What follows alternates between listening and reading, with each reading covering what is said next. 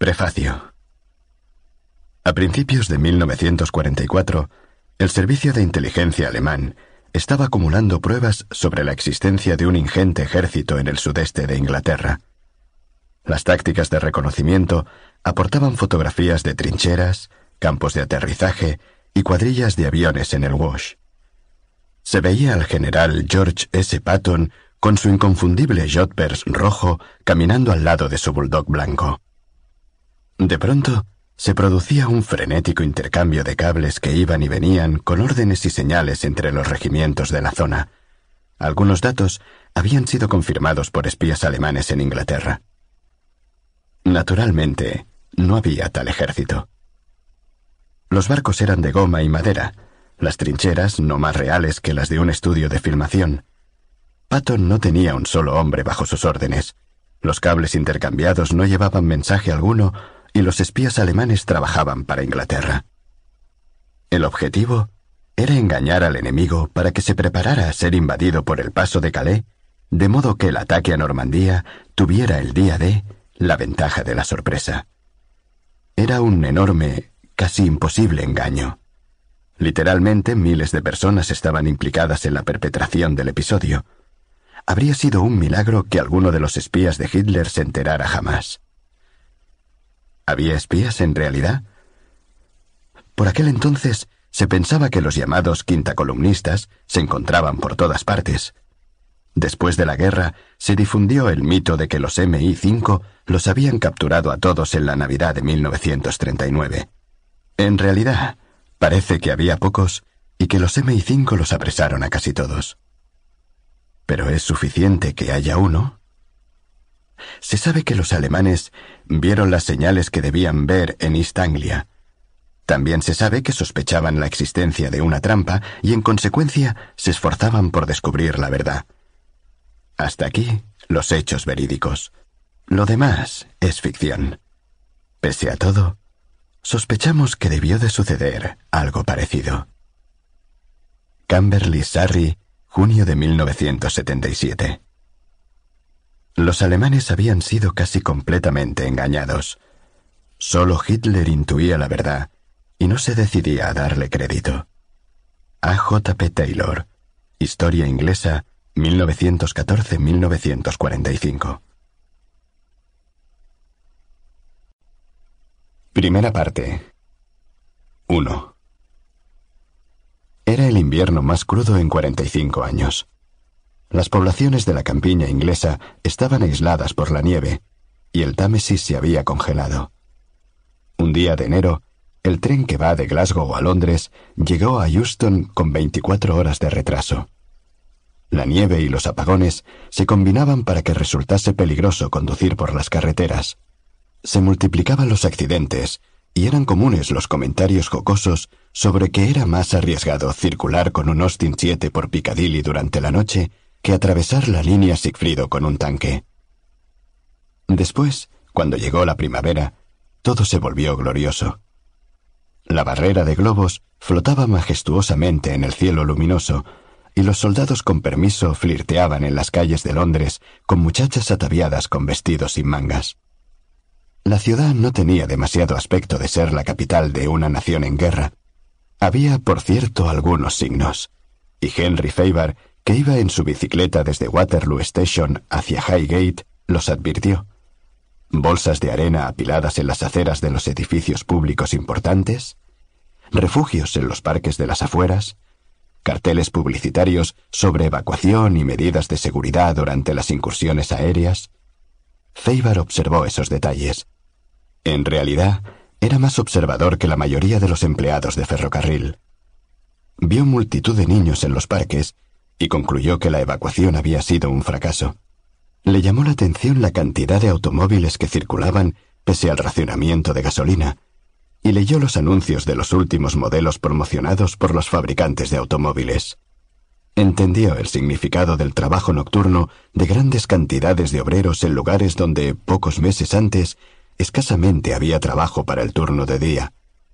Sobre todo, advirtió el movimiento de tropas en torno a las líneas ferroviarias.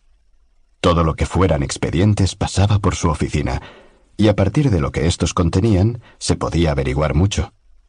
Hoy, por ejemplo, había sellado un montón de formularios que le llevaron a la conclusión de que se estaba reuniendo una nueva fuerza expedicionaria y de que esa fuerza recibiría un refuerzo de unos cien mil hombres cuyo destino era Finlandia. Había síntomas, era verdad, pero también se mezclaban con un poco de diversión. La radio satirizaba a la burocracia del tiempo de guerra y sus disposiciones. En los refugios antiaéreos se cantaban canciones a coro, y las mujeres elegantes llevaban sus máscaras antigas en bolsos pequeños y coquetos. Se hablaba del tedio de la guerra, la cual, según se decía, era eterna y trivial como una película muda. Todas las alarmas de ataque aéreo habían sido falsas. Feibar tenía una opinión distinta, pero Feibar era una persona distinta. Condujo su bicicleta hasta Archway Road y se inclinó un poco hacia adelante para enfilar la cuesta arriba. Sus largas piernas pedaleaban tan incansablemente como los pistones de una máquina de ferrocarril. Se conservaba muy bien para su edad, treinta y nueve, aunque se quitaba años, porque mentía sobre casi todas las cosas simplemente como medida de precaución. Comenzó a sudar a medida que ascendía en dirección de Highgate. El edificio donde vivía era uno de los más altos de Londres, y esa era precisamente la razón que le había empujado a elegir ese lugar. Era una casa victoriana de ladrillo, situada en el extremo de una hilera de seis edificios. Las casas eran altas, estrechas y oscuras, como la mente de aquellos para quienes habían sido edificadas. Cada una tenía tres pisos, más un sótano con entrada para servicio. La clase media inglesa del siglo XIX insistía en que se debía tener entrada de servicio, a pesar de que nadie tuviera servicio doméstico. Faber tenía una opinión muy cínica respecto a los ingleses. La número seis había pertenecido al señor Harold Garden de la Garden's Tea and Coffee, una pequeña compañía que quebró durante los años de la Depresión. Habiendo vivido conforme a la norma de que la insolvencia es un pecado mortal, el señor Garden no tuvo más alternativa que morirse ante la quiebra. La casa fue toda la herencia que le dejó a su viuda, que se vio obligada a aceptar huéspedes. Le gustaba ser la dueña, aunque la etiqueta de su círculo social exigiera que debía mostrarse un tanto avergonzada por ello. Feibar tenía una habitación en el último piso con una ventana en forma de tragaluz oblicuo. Permanecía allí de lunes a viernes y le había dicho a la señora Garden que iba a pasar los fines de semana con su madre en Iris. En realidad, disponía en Blackheath de otra dueña de pensión que le llamaba señor Barker. Creía que era viajante de una papelera y que se pasaba la semana de lugar en lugar distribuyendo la mercadería. Pedaleó por el sendero del jardín bajo el ceño adusto y reprobador de las altas ventanas de las habitaciones de delante. Dejó la bicicleta en el cobertizo y la aseguró con el candado junto a la cortadora de césped. Estaba prohibido dejar vehículos sin seguro. Las patatas que habían sembrado en cajones alrededor del cobertizo ya estaban brotando. La señora Garden había reemplazado las flores por verduras como contribución a la economía de guerra. Feibar entró en la casa, colgó el sombrero en el perchero del recibidor, se lavó las manos y se dirigió a tomar el té. Tres de los otros huéspedes estaban ya tomándolo. Un muchacho granujiento procedente de Yorkshire que estaba tratando de entrar en el ejército, un vendedor con una calvicie incipiente rodeada de pelo de color arena y un oficial de marina retirado a quien Feibar consideraba un degenerado. Saludó con una inclinación de cabeza y se sentó. En ese momento, el vendedor contaba un chiste. Entonces el capitán le dice, Volvió temprano. Y el piloto se da la vuelta y le contesta, Sí, he tirado los panfletos en paquetes. ¿No está bien? Santo Dios. Pudo haber herido a alguien. El oficial de Marina contribuyó con una corta risa. Feibar sonrió. La señora Garden entraba en ese momento con la tetera. Buenas tardes, señor Feibar. Hemos empezado sin usted. Espero que no se ofenda. Feibar esparció margarina sobre una rodaja de pan integral mientras pensaba que su máxima ambición era comerse una buena salchicha, pero dijo Sus patatas ya están listas para la siembra.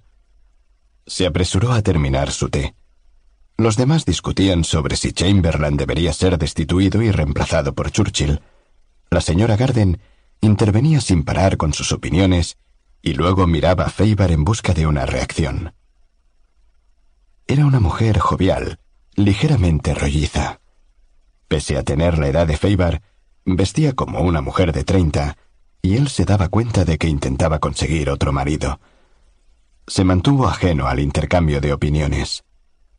La señora Garden puso en funcionamiento la radio, que durante un momento emitió un zumbido. Luego el locutor anunció, Esta es la BBC en su emisión para el hogar. Con ustedes, una vez más ese hombre. Faber había escuchado el programa. Casi siempre se refería a un espía alemán llamado Fünf. Se despidió y subió a su cuarto. Una vez finalizada la audición de Una vez más ese hombre, la señora Garden volvió a quedarse sola. El oficial de marina se fue al pub con el vendedor, y el muchacho procedente de Yorkshire, que era religioso practicante, había asistido a una reunión de la iglesia. Se quedó sentada en la sala con un pequeño vaso de ginebra, mirando las cortinas de camuflaje de guerra y pensando en el señor Feibar. Habría deseado que no pasara tanto tiempo encerrado en su habitación. Ella necesitaba compañía, y él era el tipo de compañía que ella necesitaba.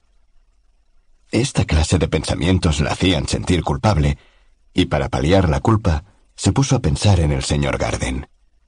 Sus recuerdos eran familiares, pero entrecortados, como una película vieja, con trozos de celuloide borrados y banda sonora defectuosa. Por tanto, aunque recordaba la presencia de él y su compañía allí mismo, en la habitación, le resultaba difícil reproducir su rostro o las ropas que estaría usando o los comentarios que provocarían en él las noticias diarias.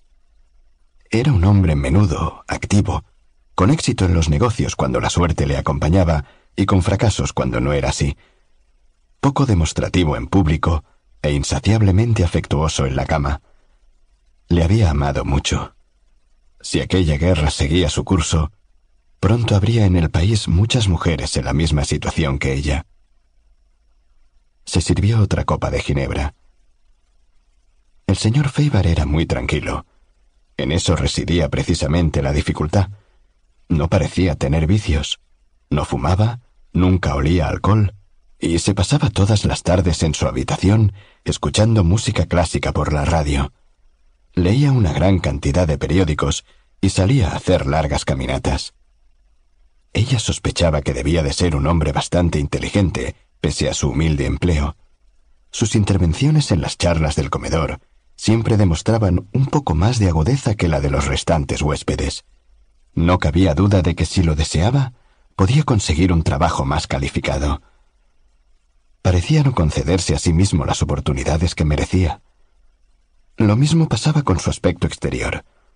Era un hombre de buena presencia, alto, de espaldas y hombros anchos, en absoluto gordo, de piernas largas. Su rostro era fuerte, de frente alta y mandíbula larga, con brillantes ojos azules. No era guapo como un actor de cine, pero tenía ese tipo de rostro que resulta atractivo a las mujeres. Solo sus labios finos y su boca pequeña indicaban que podía ser capaz de comportarse con crueldad. En cambio, el señor Garden habría sido incapaz del más mínimo acto de crueldad. Sin embargo, según la primera impresión, no era la clase de hombre al que las mujeres miran por segunda vez. Los pantalones de su viejo traje nunca parecían planchados.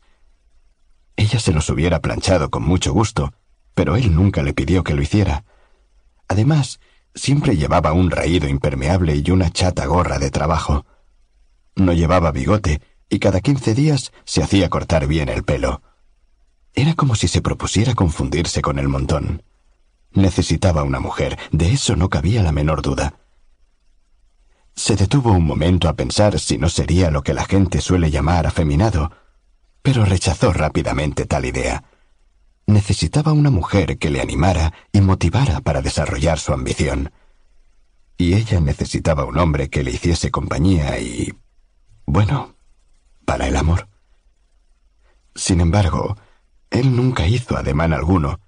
lo cual a veces la llevaba al borde de la frustración.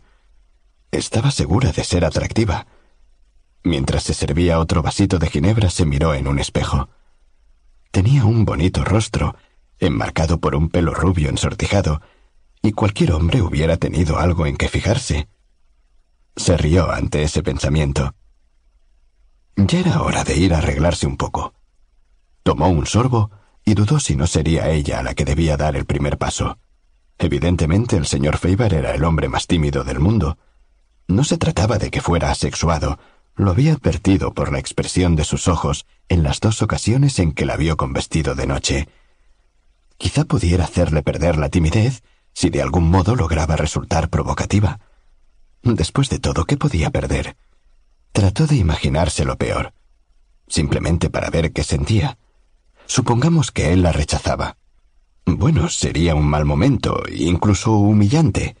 Su orgullo quedaría malherido. Pero nadie tenía por qué enterarse de que eso había sucedido. Simplemente él tendría que irse de la casa. El pensamiento de que podía ser rechazada le hizo descartar la idea.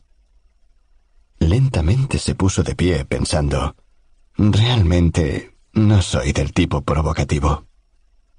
Era hora de irse a la cama. Si se tomaba otra ginebra una vez acostada podría dormirse.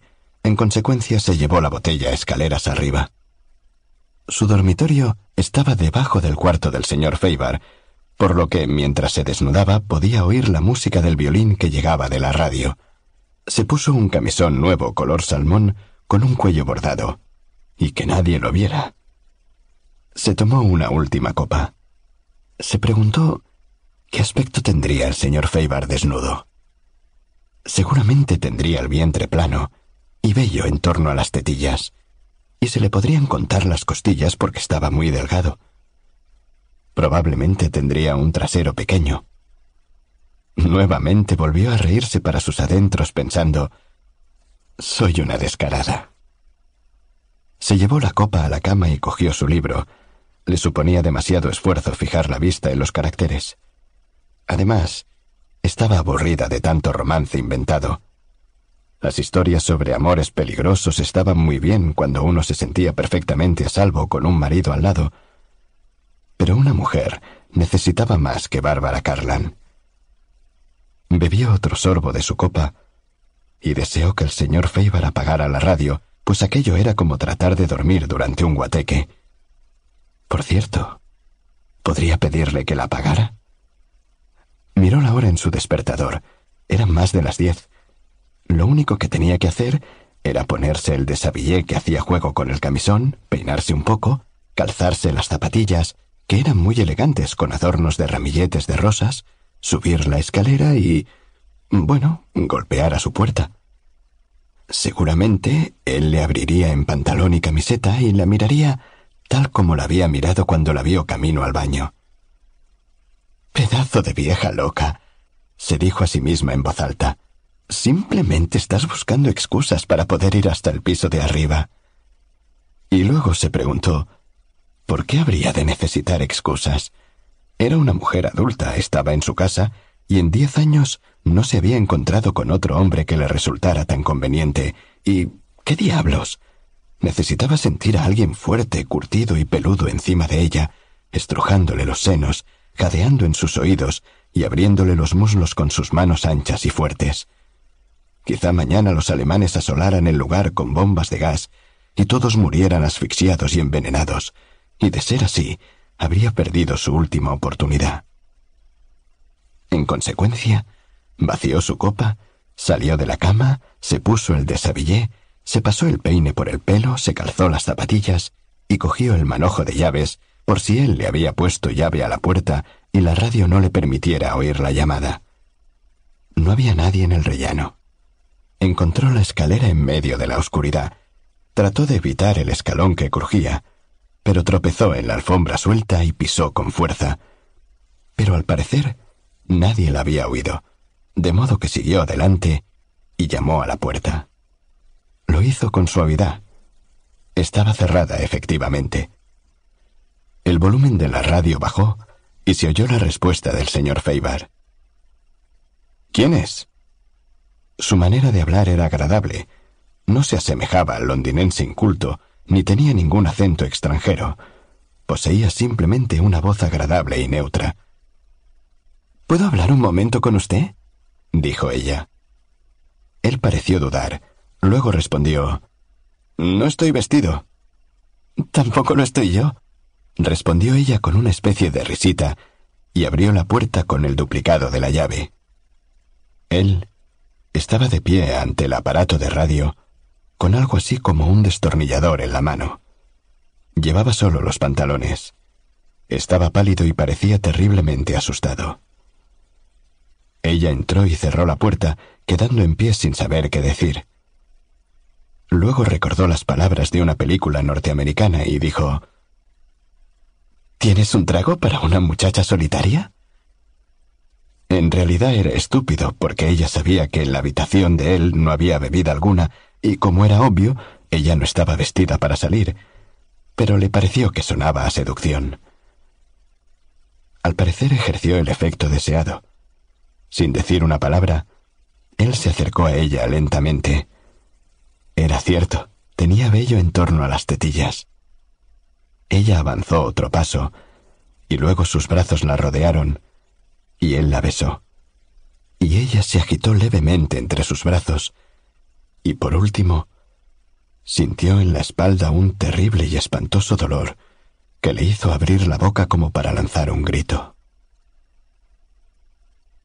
Él había oído tropezar en la escalera. Si ella hubiese esperado un minuto más, él habría tenido tiempo de colocar de nuevo el radiotransmisor en su caja y los libros del código en su cajón, y no la habría tenido que matar. Pero antes de que él pudiera ocultar las pruebas, oyó girar la llave en la cerradura, y cuando ella abrió la puerta, el estilete ya estaba en su mano. Ella se agitó levemente entre sus brazos, y Feibar no logró atravesarle el corazón con el primer golpe. Tuvo que introducirle los dedos en la boca para impedirle gritar. Volvió a hundirle el estilete, pero ella volvió a moverse, y la hoja solo le raspó superficialmente la costilla. Luego, la sangre comenzó a manar, y él supo que no sería un asesinato limpio.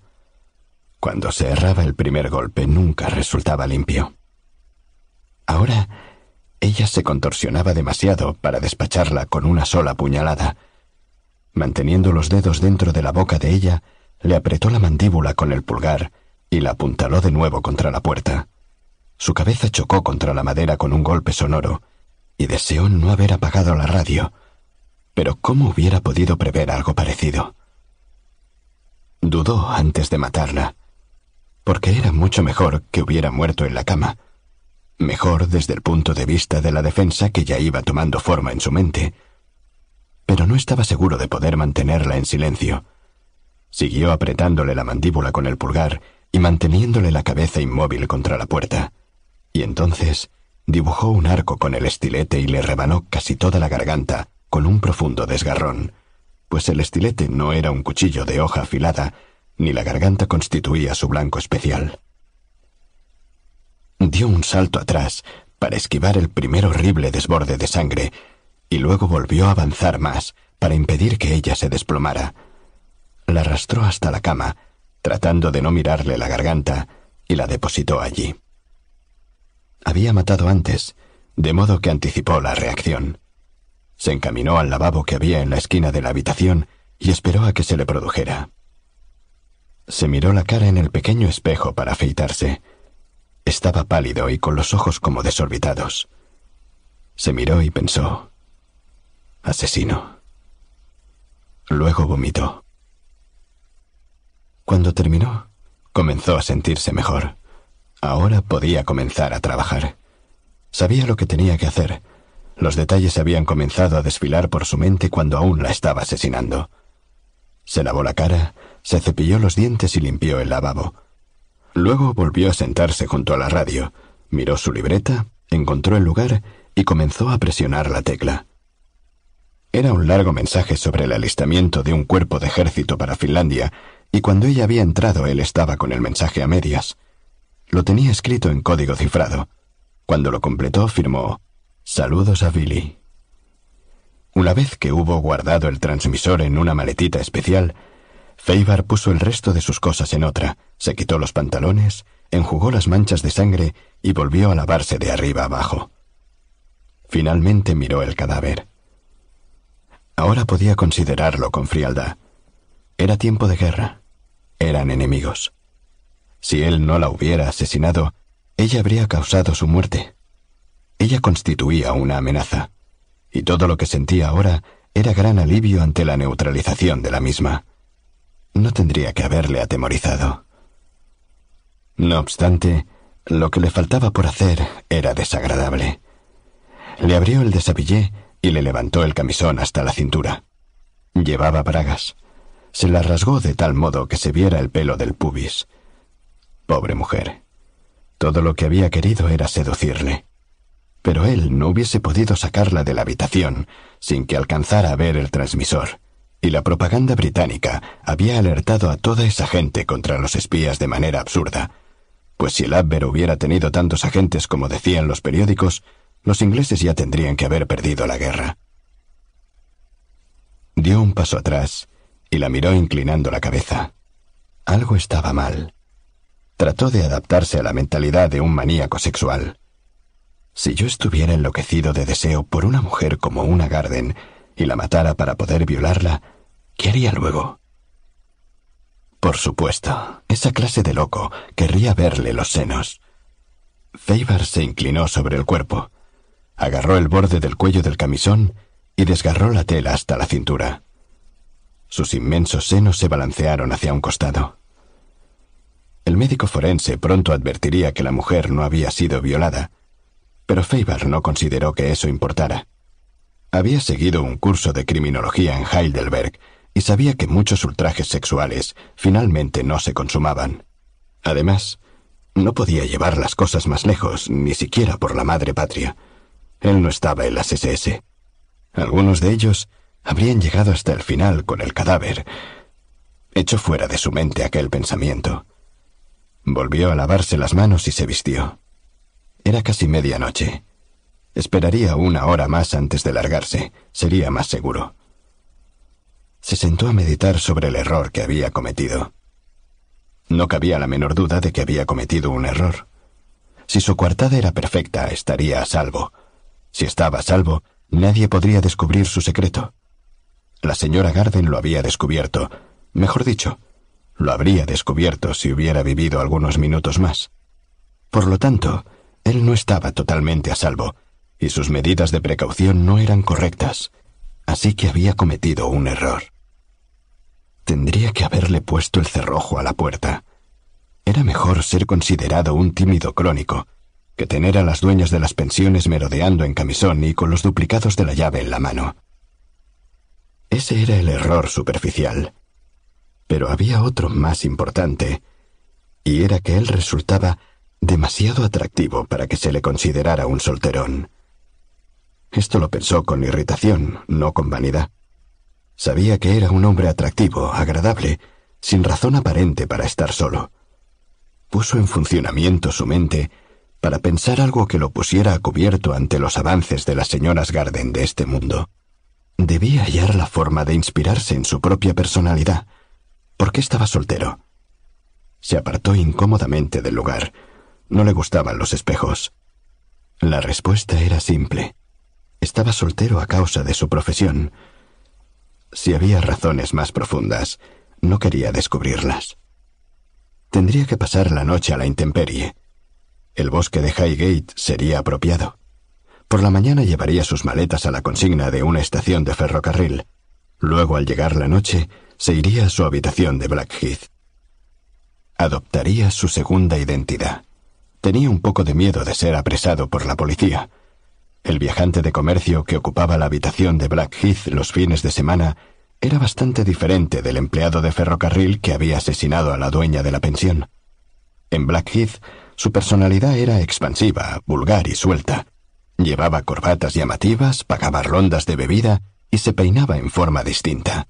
La policía haría circular la descripción de un pervertido tímido y mal encarado, incapaz de saludar a un poste hasta que la lujuria lo desbordaba, y nadie dirigiría dos veces la mirada sobre el atractivo viajante con su traje rayado que como saltaba a la vista, vivía más o menos acuciado por el sexo y no necesitaba asesinar a las mujeres para hacer que ellas le enseñaran sus pechos. Tendría que fraguar una nueva identidad. Siempre mantenía dos, por lo menos. Necesitaba un nuevo trabajo, documentos, desde pasaporte, cédula de identidad, libreta de racionamiento, hasta partida de nacimiento. Todo era tan arriesgado. Maldita señora Gardén. ¿Por qué no se habría emborrachado hasta quedarse dormida como de costumbre? Era la una de la mañana. Feibar echó una última mirada a la habitación. No le importaba dejar indicios. Sus huellas dactilares, naturalmente, estaban diseminadas por toda la casa, y seguro que a nadie le cabría la menor duda acerca de la identidad del asesino. Tampoco le producía pesar alguno dejar la casa que había constituido su morada durante dos años. Nunca había pensado en ella como un hogar. Nunca había pensado en ningún sitio como un hogar. Siempre pensaría en aquella casa como el lugar donde aprendió a ponerle cerrojo a las puertas. Apagó la luz, cogió sus maletas y bajó la escalera para salir al encuentro de la noche. 2. Enrique II fue un rey notable. En una época en que aún no se había acuñado la expresión una rápida visita, él iba de Inglaterra a Francia con tal rapidez que se le atribuían poderes mágicos, un rumor que, como es comprensible, no hizo nada por negar. En 1173, en junio o septiembre, según las diversas fuentes de información secundaria que se escojan, llegó a Inglaterra e inmediatamente volvió a partir hacia Francia con tal celeridad que ningún escritor contemporáneo pudo registrar su viaje. Historiadores más tardíos descubrieron constancia de sus gastos en el Pipe Rolls. Por aquel entonces, su reino sufría los ataques de sus hijos en los extremos norte y sur, en la frontera con Escocia y en el sur de Francia. Pero, ¿cuál era exactamente el propósito de su visita? ¿A quién vio? ¿Por qué era secreto cuando el mito de su velocidad mágica equivalía a un ejército? ¿Qué llegó a hacer? Este era el problema que aquejaba a Percival Godliman en el verano de 1940, cuando los ejércitos de Hitler arrasaban los campos de Francia como una gran guadaña y los británicos subían del embudo de Dunkerque en un sangriento zafarrancho. El profesor Godliman sabía más sobre la época medieval que ningún otro ser sobre la Tierra. Su libro sobre la peste negra había respaldado todas las convenciones sobre medievalismo. También había sido un bestseller y se había publicado entre los libros Penguin.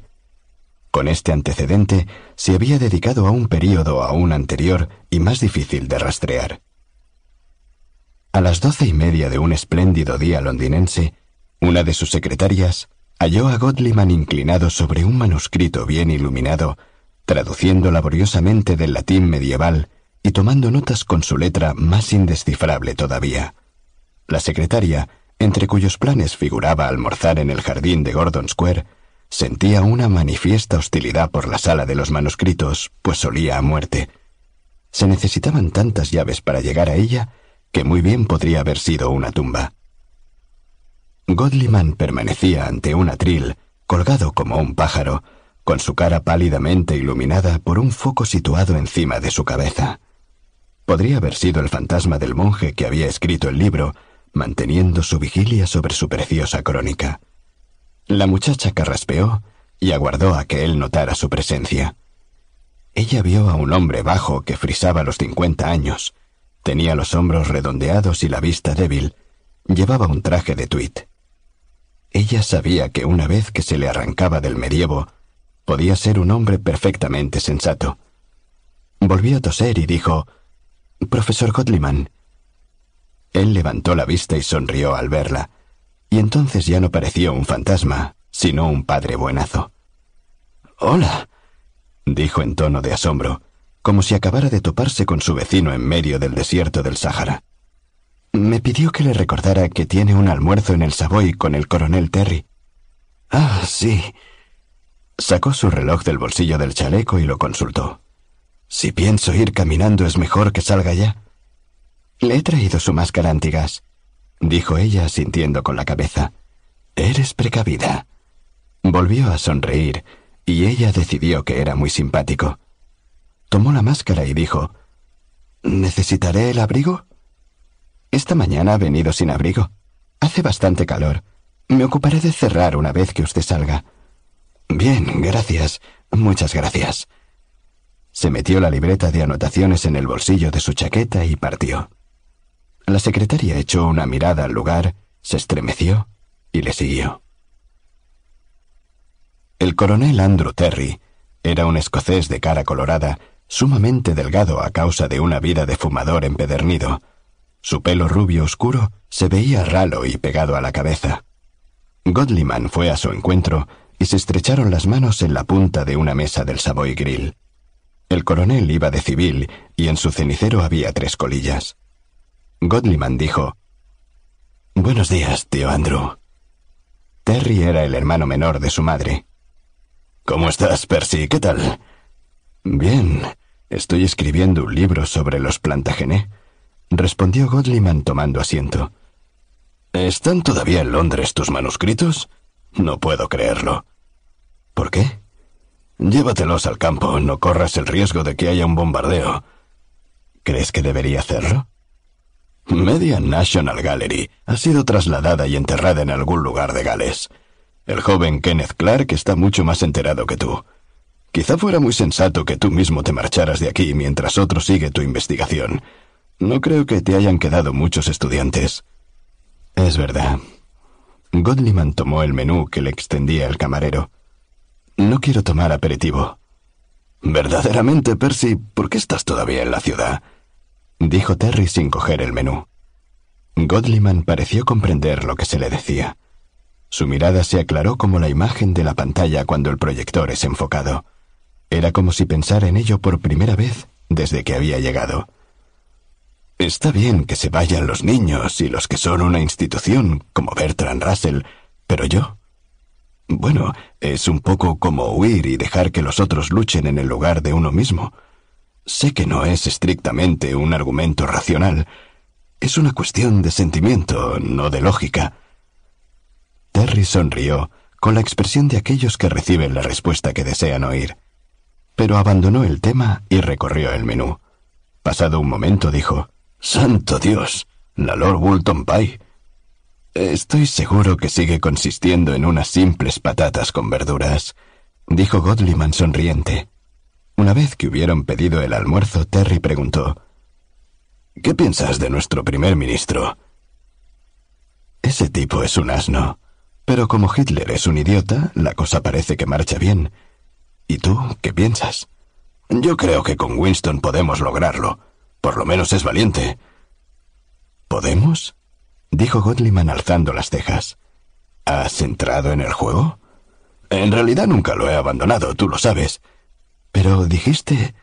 ¿Y a ti no se te ocurre pensar en un grupo cuyos componentes no digan al unísono que no pertenecen al ejército?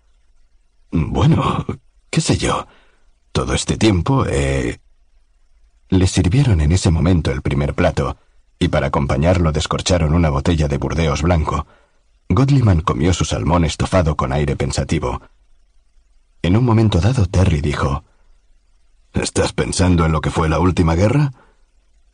Tiempos jóvenes, ya sabes.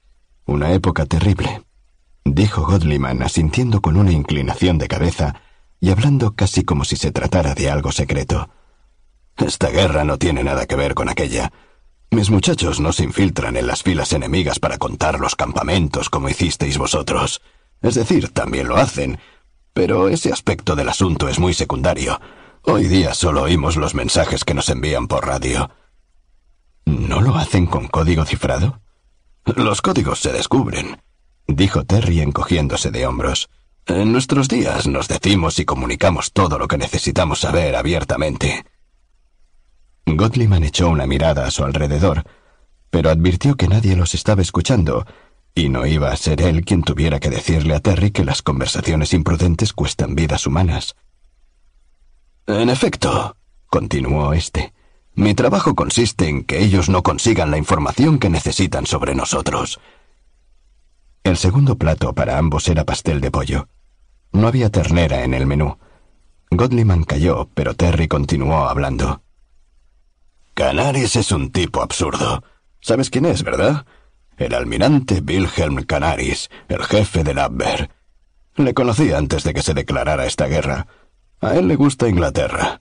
Yo diría que no le tiene ninguna simpatía a Hitler. De todos modos, es el encargado de montar un gran servicio de inteligencia en contra nuestra, y como parte de los preparativos de invasión... Pero no es mucho lo que está haciendo. Ya detuvimos a su brazo derecho en Inglaterra, lo hicimos al segundo día de haber estallado la guerra. Ahora se encuentra en la prisión de Wandsworth. Son unos espías que no sirven para nada. Unas cuantas viejas que paran en pensiones, fascistas locos, criminales de segunda categoría. Mira, muchacho, esto es demasiado, dijo Godliman temblando levemente con una mezcla de enojo e incomprensión. Todo lo que estás diciendo es secreto y no quiero saberlo. ¿Quieres algo más? Prosiguió Terry sin inmutarse. Yo voy a pedir un helado de chocolate. Godliman se puso en pie. No, no tengo ganas.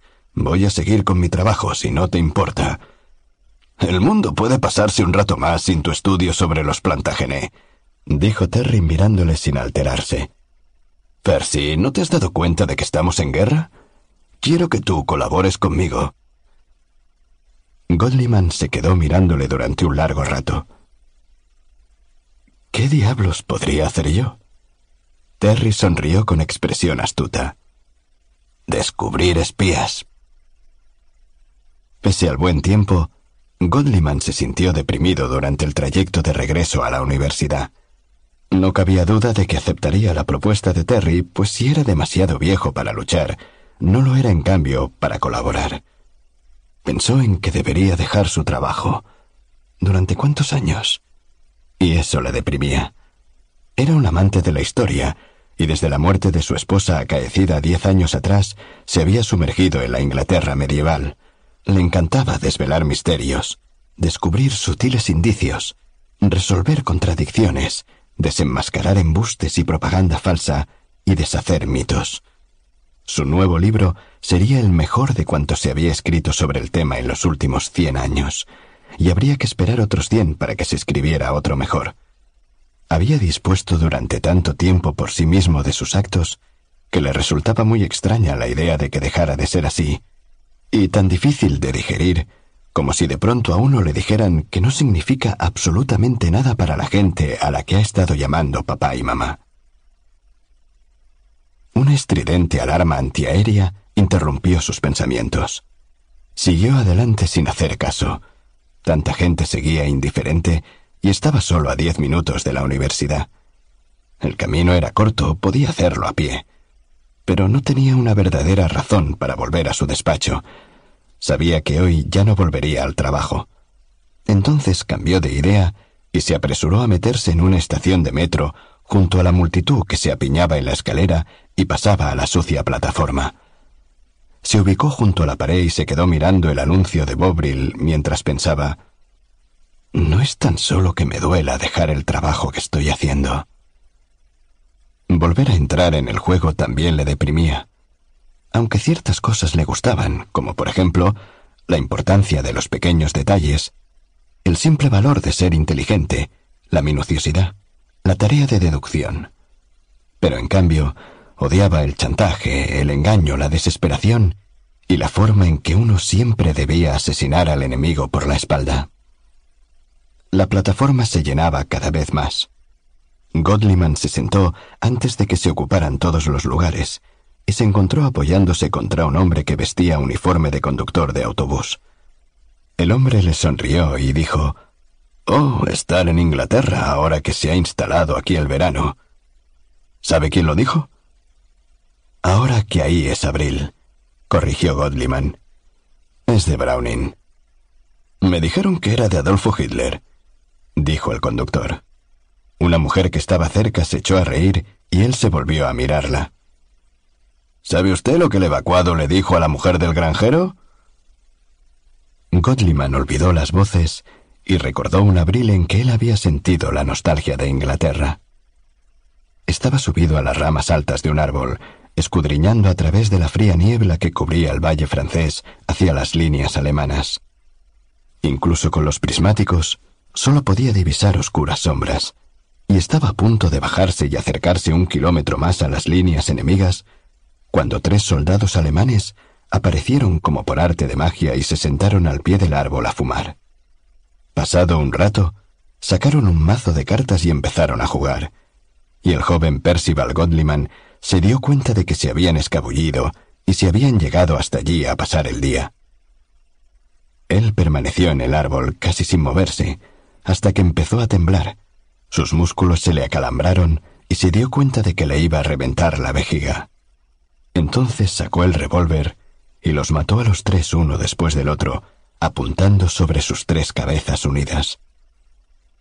Y así, tres personas que se estaban jugando su paga entre risas y maldiciones, simplemente habían dejado de existir.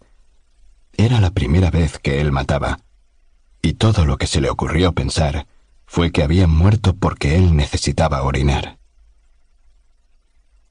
Godliman se desplazó por el frío hormigón de la plataforma y dejó que sus recuerdos se desvanecieran. Llegó una bocanada de aire cálido del túnel y el tren avanzó. Los que debían subir se prepararon para entrar. Godliman oía las diferentes voces. ¿Has oído a Churchill por radio? Parecía inspirado por el duque de Wellington. El viejo Jack Thompson gritaba. Pedazo de viejo decrépito.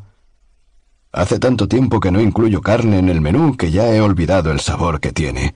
El comité del vino se dio cuenta de que se venía a la guerra y gracias a Dios compró veinte mil docenas de... Sí, fue una boda íntima, pero ¿qué sentido tiene esperar cuando no se sabe qué novedades traerá el nuevo día? No. Peter nunca regresó de Dunkerque. El conductor de autobús le ofreció un cigarrillo, pero él no lo aceptó, y en cambio sacó su pipa. Alguien comenzó a cantar. El encargado de las medidas de camuflaje de luces gritó al pasar Mami, baja esa cortina, mira lo que estás enseñando. Y nosotros gritamos No te preocupes. Oh, levántate, Mami Brown. La canción se fue extendiendo entre la multitud hasta que todos cantaron. Godliman se unió al coro, sabiendo que la suya era una nación que estaba perdiendo una guerra y que cantaba para ocultar su temor, como un hombre que silba cuando debe pasar por el cementerio por la noche sabiendo que el súbito afecto que sentía por Londres y por los londinenses era un sentimiento efímero, muy parecido a la histeria colectiva, desconfiando de esa voz interior que le decía, por todo esto se lucha, y esto hace que valga la pena luchar. Sabiéndolo, pero sin darle importancia, porque por primera vez en tantos años sentía la emoción física de la camaradería, y le gustaba. Cuando el sonido anunció que el peligro había pasado, todos fueron escaleras arriba y desembocaron en la calle. Entonces Godliman se dirigió a la cabina telefónica y llamó al coronel Terry para preguntarle cuándo podía comenzar el trabajo. 3. Feibar, Godliman, dos tercios de un triángulo que un día se vería crucialmente completado por los participantes principales David y Lucy, de una ceremonia que se realizaba en este momento en una pequeña iglesia de campaña muy vieja y muy hermosa. Un muro de piedra encerraba un cementerio donde crecían flores silvestres. También la iglesia, bueno, parte de ella, había estado allí casi un milenio atrás cuando Inglaterra fue invadida. La pared norte de la nave, que tenía casi un metro de espesor, cortado por solo dos diminutas ventanas, aún mostraba los signos de la última invasión había sido edificada en épocas en que las iglesias eran santuarios que albergaban tanto lo físico como lo espiritual, y aquellos ventanucos de remates abovedados eran más adecuados para lanzar flechas que para permitir que entrara la bendita luz del sol. Los defensores voluntarios locales, naturalmente, habían trazado planes cuidadosos para utilizar la iglesia si llegaba el caso de que los criminales europeos cruzaran el canal. Pero el paso de las botas no se insinuó siquiera en el embaldosado piso del coro en aquel agosto de 1940. Aún no. Los rayos del sol atravesaban los vidrios de colores de las ventanas que habían sobrevivido a la codicia iconoclasta de los hombres de Cromwell y de Enrique VIII, y en el techo abovedado resonaban las notas de un órgano que aún no se había dejado invadir por la polilla y el polvo. Era una hermosa boda, Lucy, por cierto, iba vestida de blanco, y sus cinco hermanas eran las damas de honor y vestían de color salmón. David llevaba el mes uniform de oficial de aviación de la Royal Air Force, todo planchado y nuevo, pues era la primera vez que se lo ponía. Cantaron el Salmo 23, El Señor es mi pastor, con la melodía de Crimon. El padre de Lucy parecía orgulloso, como corresponde a un hombre el día que su hija mayor y más hermosa se casa con un guapo muchacho de uniforme. Era granjero, pero hacía largo tiempo que había abandonado el tractor, arrendado su tierra y empleado el resto para criar caballos de carrera. Aunque ese invierno, por cierto, los pastos serían removidos por el arado y la extensión quedaría plantada de patatas. Aunque él era realmente más caballero que granjero, tenía ese aspecto curtido, propio de la piel expuesta al aire y al sol. Su pecho ancho y sus manos cortas y cuadradas eran las propias de las gentes dedicadas a las tareas del campo. La mayoría de los hombres de ese lado de la iglesia tenían cierta semejanza con él. El pecho ancho, la cara curtida, y los que no llevaban levitas vestían trajes de tuit y zapatos toscos. También las damas del cortejo participaban de esas características. Eran muchachas de campo, pero la novia era como su madre. Tenía el pelo castaño oscuro con reflejos rojizos, largo, brillante, espléndido. En su rostro ovalado, los ojos color ámbar estaban muy separados, y cuando miró al vicario con su mirada abierta y franca y dijo Sí quiero, con esa voz clara y firme, el sacerdote se conmovió y pensó Por Dios, lo dice de verdad. Lo cual era un extraño pensamiento para un ministro de Dios en medio de una ceremonia. La familia que se encontraba al otro lado de la iglesia también tenía un aire especial. El padre de David era abogado, su permanente ceño era una afectación profesional y escondía una naturaleza afable. Durante la última guerra había sido mayor del ejército y consideraba que todo ese asunto de la RAF y la guerra en el aire era una manía que pronto habría pasado. Pero nadie se parecía a él, ni siquiera su hijo, que ahora estaba ante el altar prometiendo amar a su esposa hasta la muerte, que quizá no estuviera tan lejana. Dios no lo permita. No, todos se parecían a la madre de David, quien ahora estaba sentada junto a su marido, con su pelo casi negro, su piel oscura y sus piernas largas y delgadas. David era el más alto de todos. El año anterior en Cambridge había superado los récords de salto de altura. Sin embargo, se diría que era demasiado guapo para ser un hombre. De no mediar su espesa barba, su cara habría sido femenina. Se afeitaba dos veces al día, tenía pestañas largas, expresión inteligente, lo cual correspondía a la verdad, y además sensible. Todo era idílico. Una pareja feliz, hermosa, proveniente de una familia de sólido arraigo en Inglaterra, casada en una iglesia de la zona rural en la más hermosa de las mañanas de verano que Inglaterra pueda ofrecer. Cuando el matrimonio estuvo consagrado, las dos madres miraron adelante impasibles, y los dos padres tenían los ojos llenos de lágrimas. Besar a la novia era una costumbre bárbara, pensó Lucy mientras otro par de labios mojados de champán le rozaban las mejillas. Probablemente se remontaba a las aún más bárbaras costumbres de las épocas del oscurantismo, en que todos los hombres de la tribu tenían derecho a hacerlo. Bueno, de cualquier modo, era hora de que todos se comportaran de modo decididamente civilizado y abandonaran totalmente tales costumbres. Ella sabía de antemano que no le gustaría aquella parte de la boda. Le gustaba el champán, pero no la enloquecían el pollo, ni el caviar, ni los bocadillos, y en cuanto a los discursos, las fotografías y las bromas sobre la luna de miel, bueno. Pero podría haber sido peor. Si hubieran estado en época de paz, su padre habría alquilado el Albert Hall. Hasta el momento, nueve personas le habían dicho Ojalá vuestros problemas sean siempre pequeños problemas. Y alguien, haciendo gala de mayor originalidad, había dicho Quiero ver más de un cercado en torno a tu jardín. Lucy había estrechado cientos de manos y hecho oídos sordos a los que le decían Me gustaría estar en el pijama de David esta noche. David había pronunciado un pequeño discurso en el que daba las gracias a los padres de Lucy por haberle confiado a su hija, y el padre de Lucy respondió diciendo que no había perdido una hija, sino ganado un hijo. Todo era irremediablemente aburrido, pero se imponía como concesión a los padres. Un tío lejano vino del bar y se aproximó con paso algo vacilante. Lucy reprimió un escalofrío y se lo presentó a su marido como el tío Norman. El tío Norman sacudió la huesuda mano de David diciéndole Bueno, ¿qué tal, muchacho? ¿Cuándo te marchas? Mañana, señor. ¿Cómo? ¿No tienes luna de miel? Solo veinticuatro horas. Pero, según tengo entendido, acabas de terminar tu periodo de entrenamiento. Sí, pero como usted sabe, yo ya sabía volar. En Cambridge me enseñaron. Además, con todo lo que está sucediendo, no están en condiciones de prescindir de ningún piloto. Supongo que mañana ya estaré volando. David, no sigas, dijo Lucy con mucha tranquilidad. Pero el tío Norman prosiguió. ¿Qué tipo de avión pilotas? preguntó el tío Norman con entusiasmo de colegial. Spitfire. Lo vi ayer, es una hermosa cometa. David había adoptado ya el argot de la RAF. Tiene ocho bocas de fuego, despliega 150 nudos y puede girar en una caja de zapatos. Sensacional, sensacional. Estáis derribando a los de la Luftwaffe. Vais a terminar con ellos, ¿eh?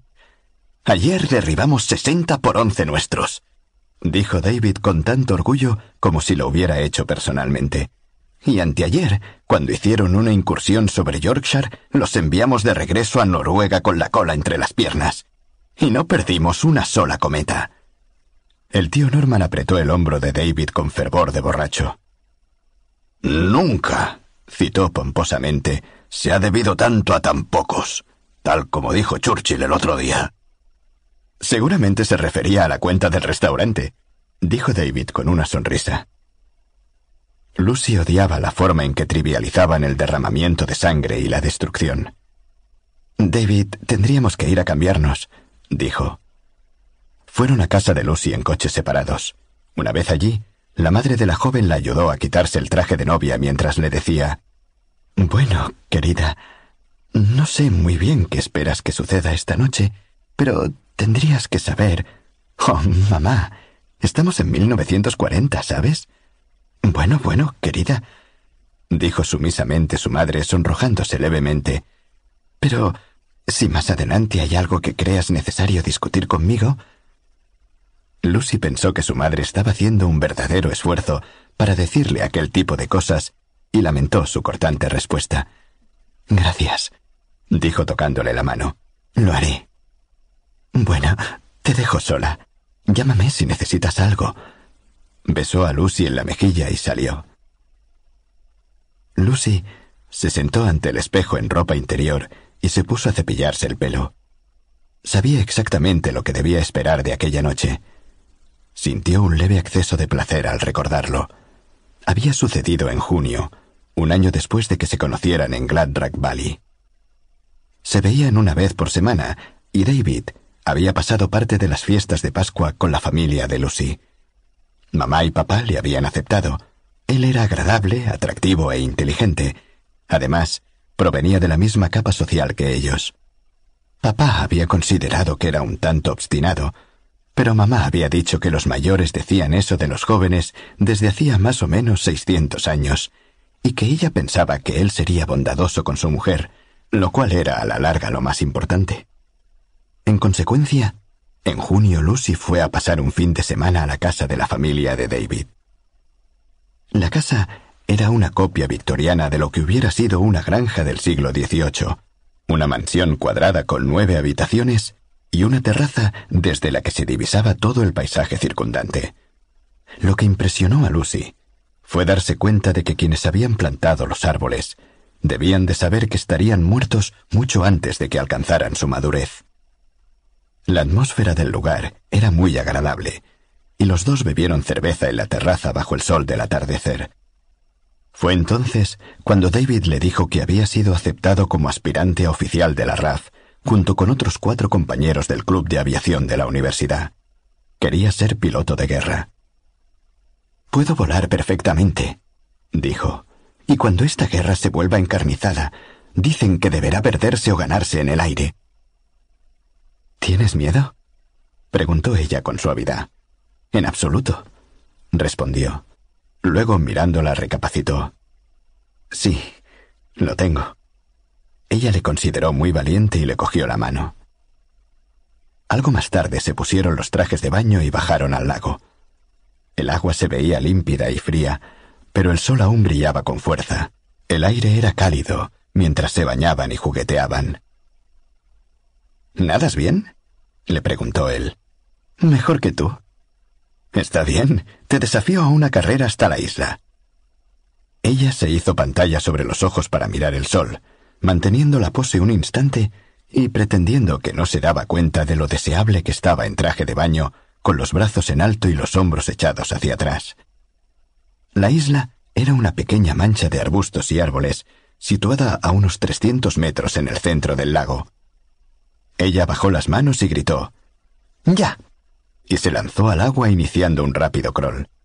Naturalmente, David, con sus piernas y brazos enormemente largos, ganó la carrera. Lucy se encontró en dificultades cuando aún estaba a unos 50 metros de la isla. Dejó el crawl y comenzó a nadar estilo braza, pero estaba demasiado cansada incluso para eso, de modo que se volvió de espaldas y se dejó flotar. David, que ya estaba sentado a la orilla resoplando, volvió a meterse en el agua y fue a su encuentro. Se colocó detrás de ella, la tomó por debajo de los brazos en la posición correcta para el salvamento y la llevó despacio hacia la costa. Las manos de él estaban justo debajo de sus senos. Me gusta esto, dijo, y ella respondió con una risita entrecortada, pese a su falta de aliento. Supongo, dijo él poco después, que no estaría mal que te dijera algo. ¿Qué? preguntó ella sin aliento. Que el lago no llega a un metro cincuenta de profundidad. ¿Eres un? exclamó librándose de sus brazos y riéndose y chapoteando para hacer pie. Él la cogió de la mano y la sacó fuera del agua a un espacio entre los árboles. Señaló un bote con remos de madera tumbado y pudriéndose bajo un seto de espinos. Cuando era pequeño solía remar aquí, en eso. Me traía una de las pipas de papá, una caja de cerillas, un poco de tabaco envuelto en un papel, y aquí es donde fumaba. Se encontraban en un claro, completamente rodeados por arbustos. La hierba bajo sus pies estaba limpia y suave. Lucy se dejó caer al suelo. Volveremos nadando despacio, dijo David. No pensemos en el regreso por ahora, le replicó ella. Él se sentó a su lado y la besó. Luego la tumbó suavemente hasta que ella quedó acostada. Él le acarició las caderas y le besó la garganta, y pronto ella dejó de temblar. Cuando él, con su mano suave y nerviosa, llegó al vello entre sus piernas, ella se arqueó hacia arriba, deseando que él presionara con más fuerza. Luego atrajo su cara hacia la de ella y le besó con la boca abierta y mojada. Las manos de él tantearon las tiras del traje de baño, despojándola de las ataduras por encima de los hombros. Ella dijo, No. Él hundió la cara entre sus senos. Lucy, por favor. No. Él se quedó mirándola. Lucy, podría ser nuestra última oportunidad. Ella se escabulló de entre sus brazos y se puso en pie. Y entonces, a causa de la guerra y de la expresión de súplica en la alterada cara de él, y por la excitación que se había encendido dentro de ella, se quitó el traje de baño y con un rápido ademán también el gorro, de modo que su pelo rojo castaño quedó suelto sobre sus hombros. Luego se arrodilló ante él, le cogió la cara entre las manos y guió sus labios hacia sus pechos. Perdió su virginidad con entusiasmo, sin dolor, solo un tanto precipitadamente. Ahora, el regusto de la culpa convertía el recuerdo en algo aún más placentero. Aun cuando hubiese sido una seducción bien urdida, ella como víctima al final había contribuido de una forma voluntariosa, por no decir ansiosamente. Comenzó a ponerse la ropa que tenía preparada para la partida. Aquella tarde en la isla, ella le había asombrado dos veces. Una, cuando quiso que él le besara los senos, y luego, cuando le empujó a la penetración con las manos. Aparentemente, esas cosas no sucedían en los libros que él leía. Como la mayoría de sus amigas, Lucy conocía a D. H. Lawrence, al que leía en busca de información sexual.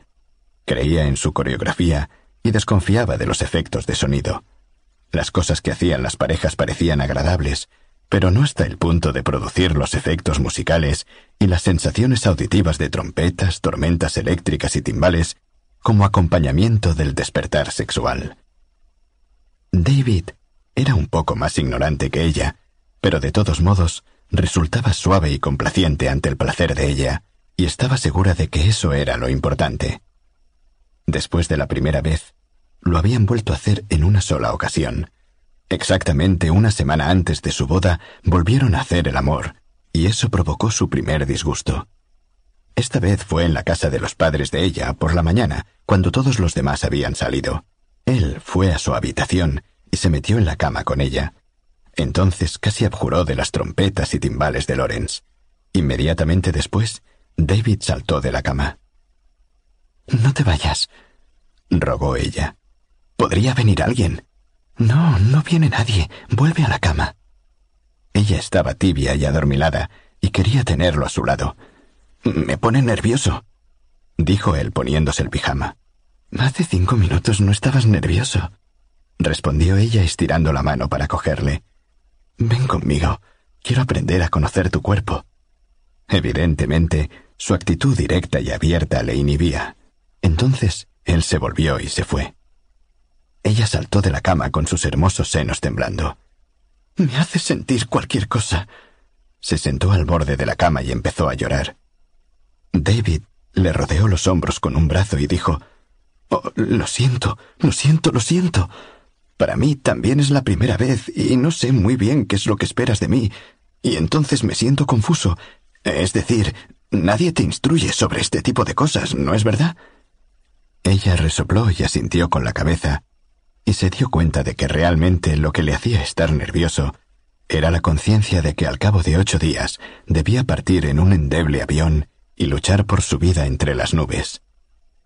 Entonces ella le perdonó, y él le secó las lágrimas y volvieron a la cama. Después de esa situación, él siempre fue muy cariñoso. Ya casi había acabado de vestirse. Se miró en un espejo de cuerpo entero su traje tenía un aire levemente militar, con hombros cuadrados y hombreras, pero la blusa que llevaba debajo era muy femenina, para equilibrar. El pelo le caía a tirabuzones por debajo del elegante sombrero redondo. No habría sido adecuado ir vestida de modo demasiado lujoso o despampanante. Teniendo en cuenta la época que atravesaban, consideró que había logrado una especie de estilo práctico y atractivo que pronto constituiría la moda de la época. David la estaba esperando en el recibidor. La besó y le dijo Estás preciosa, señora Russell. Los acompañaron hasta la recepción para que se despidieran de todos. Pasarían la noche en Londres, en el Claridge. Luego David iría en el coche hasta Biggin Hill y Lucy volvería al hogar de sus padres donde se quedaría. Podría utilizar el cottage para cuando David viniera de permiso. Hubo aún otra media hora de apretones de manos y besos y luego partieron en su coche. Algunos primos de David habían tomado por su cuenta el MG con capota abierta y le habían atado latas y un zapatón viejo.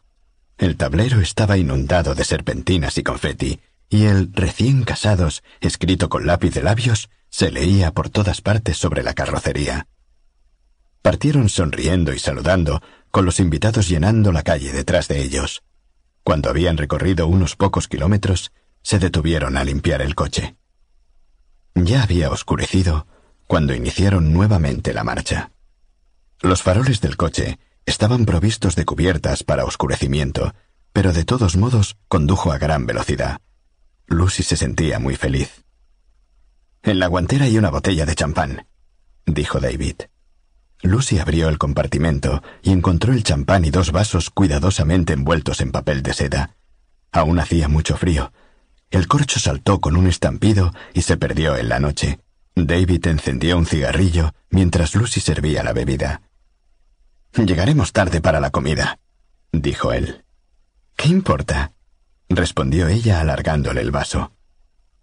Ella estaba realmente demasiado cansada y la bebida le produjo sueño. El coche parecía correr a una velocidad altísima. Dejó que David se bebiera casi toda la botella. Luego él comenzó a silbar St. Louis Blues. Conducir por Inglaterra durante el oscurecimiento era una experiencia muy extraña. Uno extrañaba las luces que antes de la guerra no había visto nunca. Eran las luces de las entradas de las casas y de las ventanas de las granjas, las luces de las agujas de la catedral y los anuncios luminosos de las posadas y, por encima de todo, la luminosidad difundida en la lejanía por la ciudad cercana.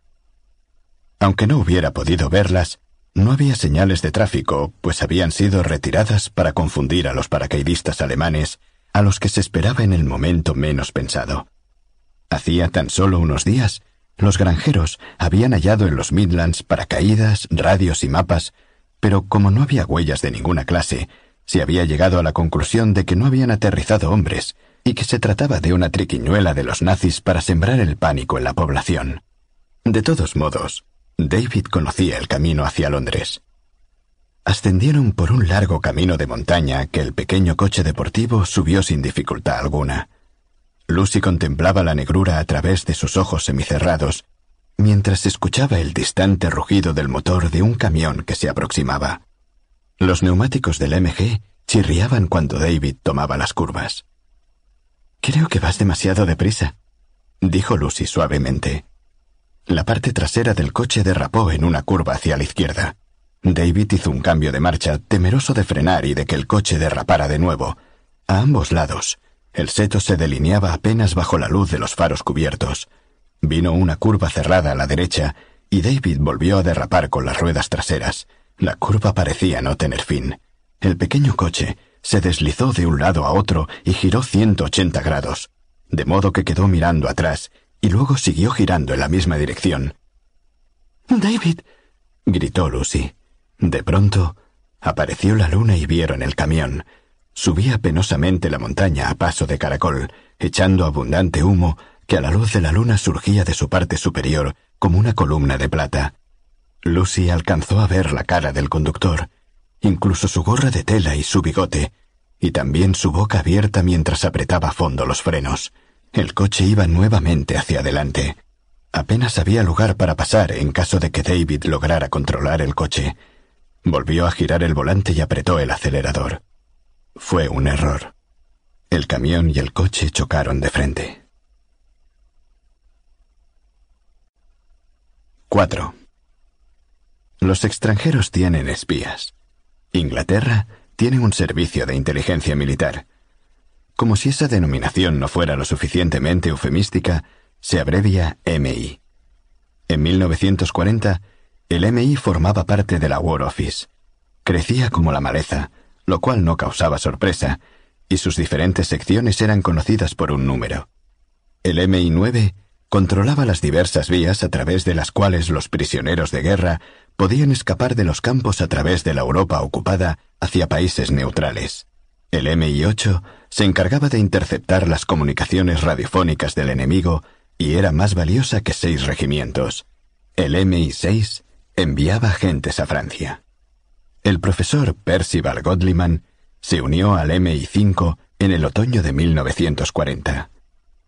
Se presentó en la oficina de guerra en Whitehall en una fría mañana de septiembre, tras una noche tratando de extinguir incendios en todo el East End. Los ataques aéreos arreciaban y él era bombero auxiliar. El servicio de inteligencia en época de paz estaba en manos de los militares, cuando, en opinión de Godliman, el espionaje no tenía mayor importancia. Pero ahora, según él, estaba lleno de aficionados, y a él le encantaba descubrir que conocía a la mitad de la gente del MI5.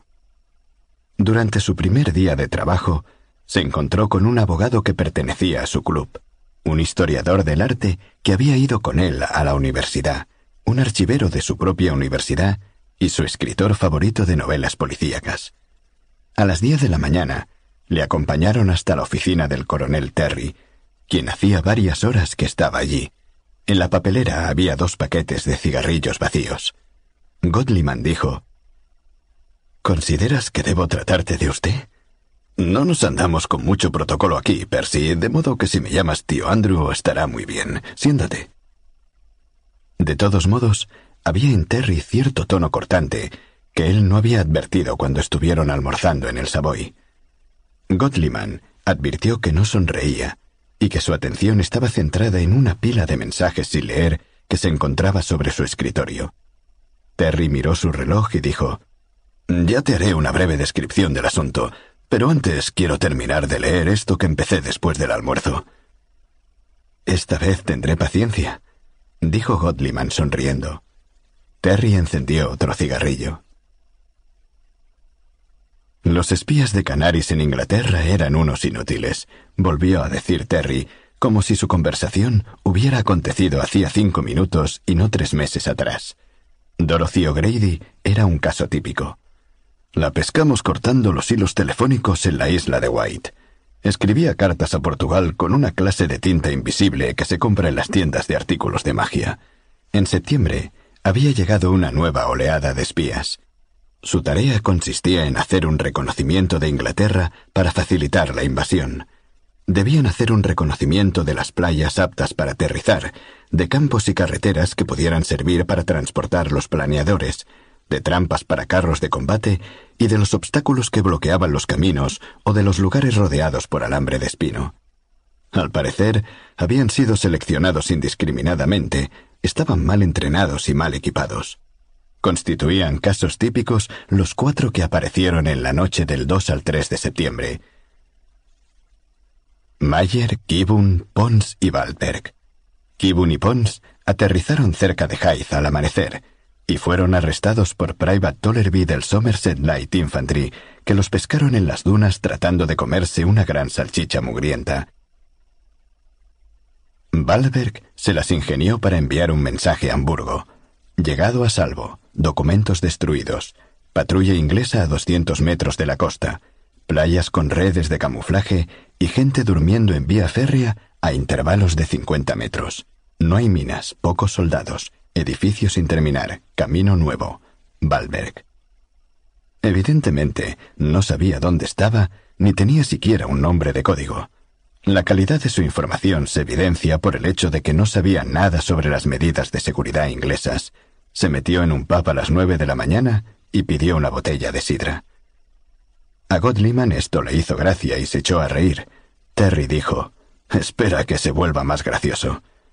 El dueño le dijo a Valver que volviera a las diez. Podría pasarse la hora que faltaba echando una mirada a la iglesia del pueblo, le sugirió. Para su sorpresa, Valver que estuvo de regreso a las diez en punto, hora en que dos policías en bicicleta le arrestaron. Parece un guion de una vez más ese hombre, dijo Godliman. Mayer fue hallado unas pocas horas más tarde. Once agentes más fueron apresados durante las últimas semanas la mayoría a las pocas horas de aterrizar en suelo inglés, casi todos al cadalso. ¿Casi todos? preguntó Godliman. Sí, un par de ellos fueron entregados a nuestra sección, B1A. Volveré a hablarte de esto en un minuto. Otros habían aterrizado en Irlanda. Uno era Ernst Weber Droll, un conocido acróbata que tenía dos hijos ilegítimos en Irlanda se había presentado en todos los music halls del lugar como el hombre más fuerte del mundo. Le detuvieron en el Garci Ohana, le impusieron una multa de tres libras y lo entregaron a la B1A. Otro era Herman Gates, quien por equivocación se lanzó en paracaídas en el Ulster en lugar de Irlanda. El ira le asaltó, atravesó a nado el Boeing desnudo y en un momento dado se tragó la pildorita y se suicidó. Tenía una cámara made in Dresden. Si es tan fácil pescar a estos salteadores, dijo Terry, ¿para qué vamos a buscar tipos sesudos como tú, por ejemplo, para hacerlo? Hay dos razones. Primero, no sabemos cuántos son los que no hemos pescado. Segundo, lo que importa es qué hacemos con los que no mandamos al cadalso. Aquí es donde entra a actuar la B1A. Sin embargo, para explicártelo debo remontarme a 1936. Alfred George Owens era un ingeniero electrónico que trabajaba en una compañía con unos cuantos contratos gubernamentales. Durante la década de los años 30 visitó varias veces Alemania y de modo espontáneo comunicó al almirantazgo ciertas informaciones técnicas que había recogido en aquel país. Con el tiempo, el Servicio de Inteligencia de la Marina lo asignó al MI6, que comenzó a prepararle como agente. El Abwehr lo reclutó más o menos en la misma época, según descubrió el MI6 cuando interceptó una carta que él enviaba a un conocido alemán.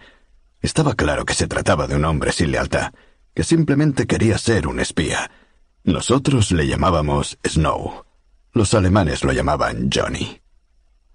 En enero de 1939, Snow recibió una carta con instrucciones.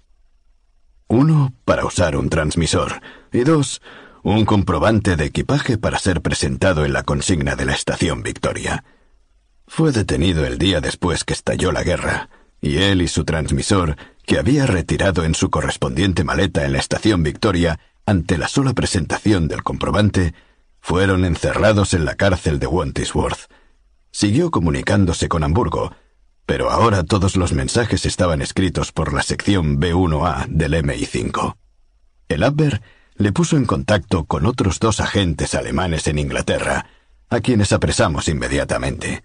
A ellos también les habían dado un código y detalladas indicaciones para realizar las transmisiones, todo lo cual era valiosísimo. A Snow le siguieron Charlie, Rainbow, Summer, Biscuit y a su debido tiempo un pequeño ejército de espías enemigos, todos en contacto permanente con Canaris, todos aparentemente dependientes de él, y todos a su vez totalmente controlados por el aparato de contraespionaje británico. Entonces, el MI5 comenzó a vislumbrar un futuro interesante.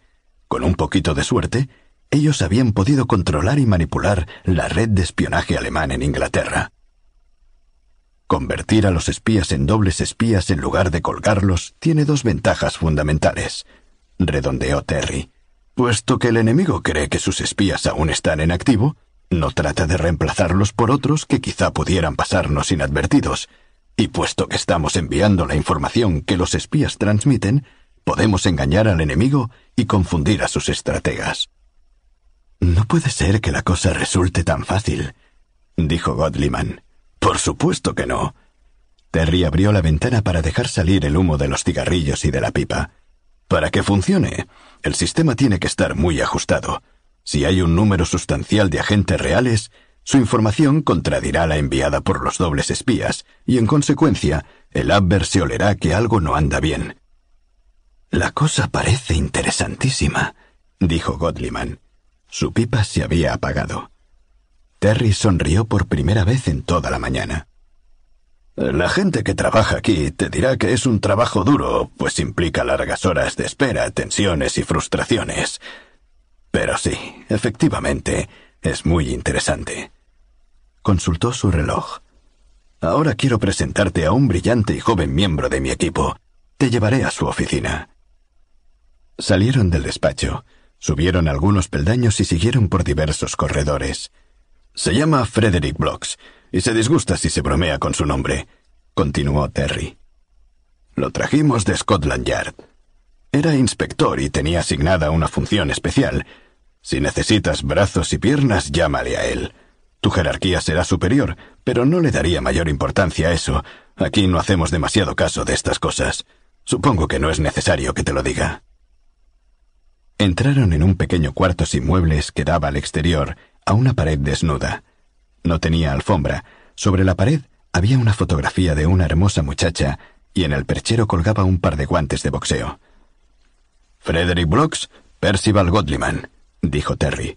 Os dejo solos para que habléis. El hombre que se encontraba detrás del escritorio era rubio, grueso y bajo. Debía de tener apenas la altura suficiente como para haber sido admitido en las filas de Scotland Yard. Su corbata era horrorosa, pero tenía una cara abierta, franca y agradable sonrisa. Su apretón de mano revelaba firmeza. Mira, Percy, en este momento me iba a comer algo a casa, dijo. ¿Por qué no te vienes conmigo? Mi mujer hace unas excelentes salchichas con patatas fritas. Tenía un fuerte acento con mí. Las salchichas con patatas fritas no constituían el plato favorito de Godliman, pero de todos modos aceptó. Caminaron hacia Trafalgar Square y pescaron un autobús en dirección a Hoxton. Blocks dijo, Estoy casado con una muchacha estupenda, pero no es una brillante cocinera. Me da todos los días salchichas con patatas fritas. El este de Londres todavía humeaba como consecuencia de las incursiones de la noche anterior. Pasaron junto a grupos de bomberos y voluntarios que removían los escombros y dirigían sus mangueras por encima de los fuegos que se iban extinguiendo mientras retiraban todo lo que obstruía las calles. Vieron a un hombre viejo que salía de una casa semiderruida llevando una radio como si fuera un tesoro. De modo que tendremos que descubrir a los espías entre los dos, dijo Godliman para iniciar la conversación. Así es, lo intentaremos. La casa de Brooks tenía tres habitaciones y estaba algo apartada en una calle de casas exactamente iguales. Los pequeños jardines del frente se utilizaban sin excepción para cultivar verduras. La señora Blocks era la hermosa muchacha de la fotografía sobre la pared de la oficina. Parecía cansada. Conduce una ambulancia durante las incursiones aéreas. ¿No es así, querida? dijo Blocks, orgulloso de ella. Su nombre era Christine. Todas las mañanas, cuando me acerco a casa, me pregunto si la encontraré tal como la dejé, dijo ella. Advierta que lo que le preocupa es la casa, no yo, dijo Blocks. Godliman tomó una medalla que Blocks había obtenido por su intervención en un caso.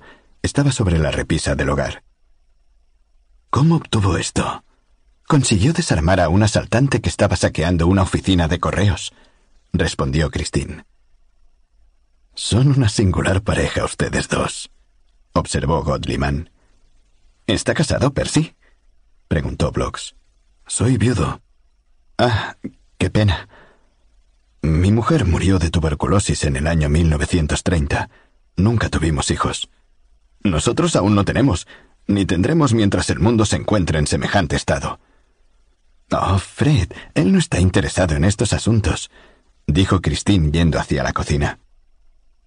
Se sentaron ante una mesa cuadrada que había en el centro de la habitación y se dispusieron a comer. Godliman estaba un tanto emocionado con aquella pareja y la escena doméstica, y se encontró a sí mismo pensando en su Eleanor, lo cual era absurdo, pues había sido inmune a los sentimientos desde hacía algunos años. Quizás sus nervios se estaban reconstituyendo por fin. La guerra tenía curiosos efectos. Las habilidades culinarias de Christine eran deplorables. Las salchichas estaban quemadas. Blocks inundó su comida en salsa ketchup y Gottliman, con buena voluntad, le imitó. Cuando estuvieron de nuevo en Whitehall, Blocks mostró a Godliman el archivo de agentes del enemigo no identificados que aún seguían operando en Inglaterra. Había tres fuentes de información sobre dichas personas. La primera eran los registros de la Home Office. El control de pasaportes era desde hacía tiempo un arma útil para el servicio de inteligencia militar y había una lista, volviendo a la guerra pasada, de extranjeros que habían entrado en el país y que no habían vuelto a salir, o que no habían sido tomados en cuenta por otras causas como muerte o nacionalización. Al principio de la guerra, todos se habían presentado ante los tribunales que los clasificaban en tres grupos. Al principio, solo los extranjeros de la clase A quedaban internados, pero hacia julio de 1940, tras algunos incidentes en Fleet Street, las categorías B y C también fueron sacadas de la circulación. Quedaba un pequeño número de inmigrantes que no pudieron ser localizados, y no era del todo erróneo suponer que algunos de ellos eran espías. Sus documentos se encontraban en el archivo de Blocks. La segunda fuente eran las transmisiones de radio. La sección C del MI8 las vigilaba durante la noche y registraba todo cuanto no supieran a ciencia cierta procedía del país. Luego lo enviaban a la Escuela de Código y Cifrado del Gobierno.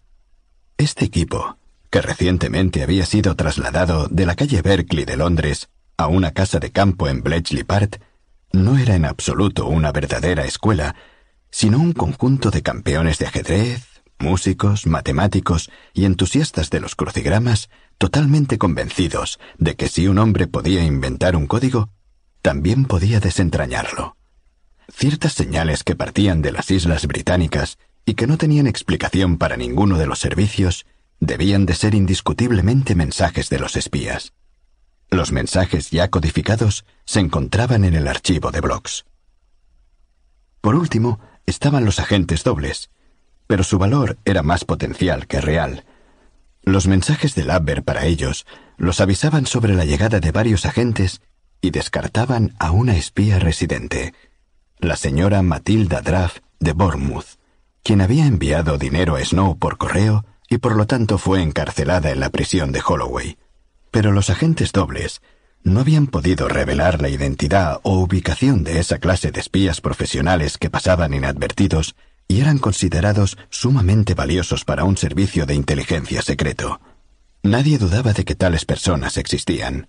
Había indicios. Alguien, por ejemplo, había traído el transmisor de Snow y lo había depositado en la sala de equipajes de la estación Victoria para que él pudiera ir a retirarlo. Pero ya fuera el Abber o los espías mismos, eran demasiado cautelosos para ser pescados por los dobles. No obstante, los indicios figuraban en el archivo de Blocks. Se estaban buscando otras fuentes. Los expertos trabajaban para perfeccionar métodos de triangulación, la localización direccional de los transmisores, y el MI6 trataba de reconstruir las redes de agentes europeos que habían desaparecido tras la embestida de los ejércitos de Hitler. Cualquiera que fuese la información, figuraba en el archivo de blogs. A veces resulta indignante, le dijo a Godliman. Mire usted esto. Tomó del archivo un largo mensaje radiofónico interceptado sobre los planes británicos para reunir una fuerza expedicionaria destinada a Finlandia. Esto fue tomado a comienzos de año. La información es impecable. Trataban de localizarle cuando interrumpió la transmisión sin que hubiera causa aparente. Quizá alguien le interrumpió. La retomó pocos minutos más tarde, pero ya había salido del aire antes de que nuestra gente pudiera establecer la conexión. ¿Qué es eso? Saludos a Willy, dijo Godliman. Sí, eso es importante, dijo Blocks, que se estaba entusiasmando. Aquí tiene otro fragmento, es muy reciente. Mire, saludos a Willy. Esta vez obtuvo respuesta. Le denominan Dinadel. La aguja. Este es otro.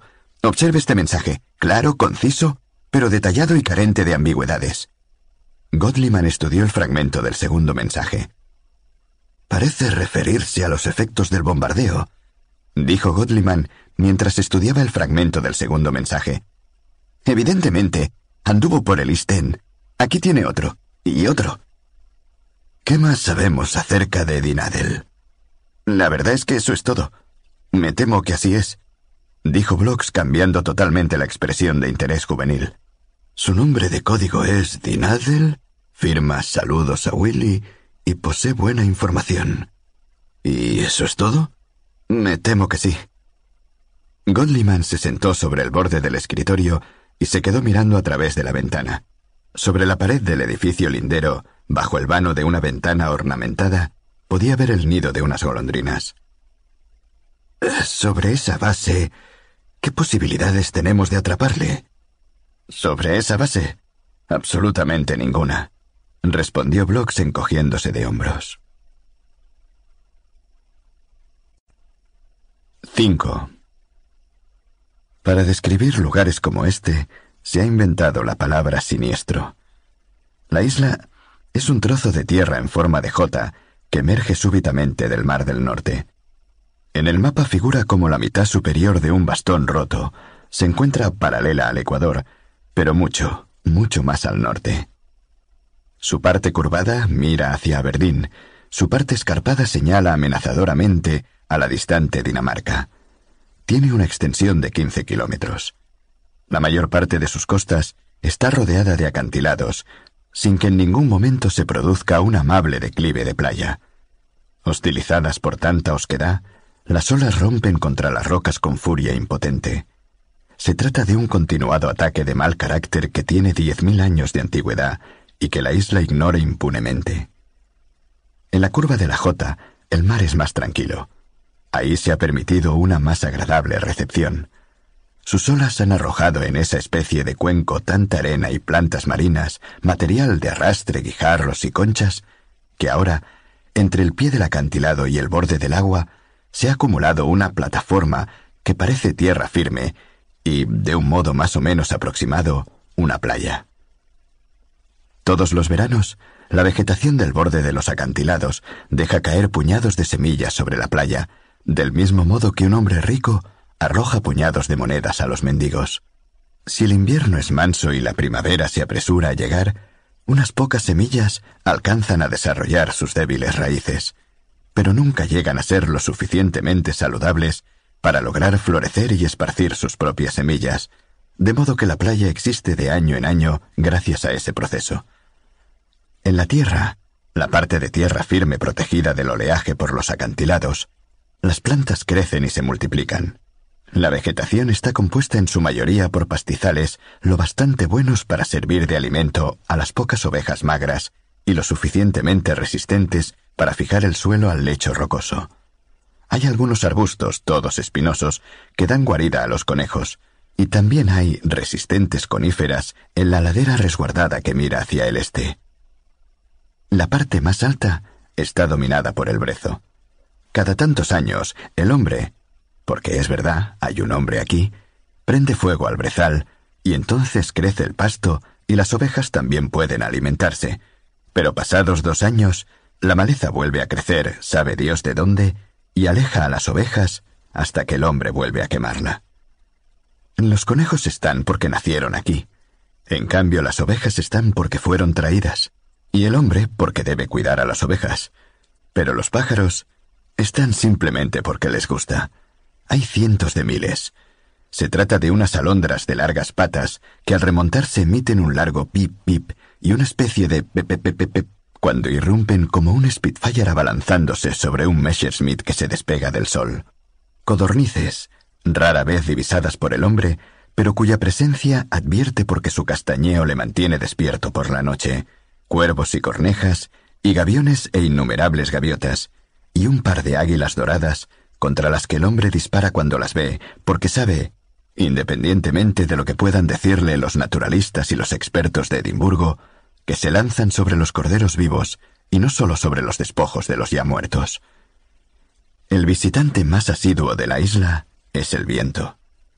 La mayoría de las veces llega del nordeste, de lugares realmente fríos, donde hay glaciares, fiordos o icebergs. A menudo trae consigo la nieve y la lluvia, el frío, la niebla helada. Otras veces llega sin ninguno de estos invitados tan temidos, solo para soplar y asolar el lugar desgajando los arbustos y doblando los árboles y las mareas de oleaje embravecido y espumoso. Es incansable este viento, y ese es su error. Si llegara ocasionalmente, podría tomar la isla por sorpresa y ocasionar algún daño verdadero, pero dado que casi siempre está ahí, la isla ha aprendido a convivir con él. Las plantas echan raíces muy profundas, y los árboles crecen con sus lomos encorvados para resistir el castigo, y las aves anidan en lugares resguardados, los conejos se guarecen en matorrales espesos, y la casa del hombre es tosca y resistente, hecha con toda la habilidad del que conoce a este viejo viento. Esta casa está construida de grandes piedras grises y pizarra del color del océano. Tiene ventanas pequeñas y puertas muy seguras, y en el extremo una chimenea que mira hacia el pinar. Está ubicada en la cumbre de la montaña, en el extremo este de la isla, cerca de la parte redondeada del mango del bastón roto. Corona la montaña, desafiando al viento y la lluvia, no por bravuconería, sino para que desde ahí el hombre pueda ver a las ovejas.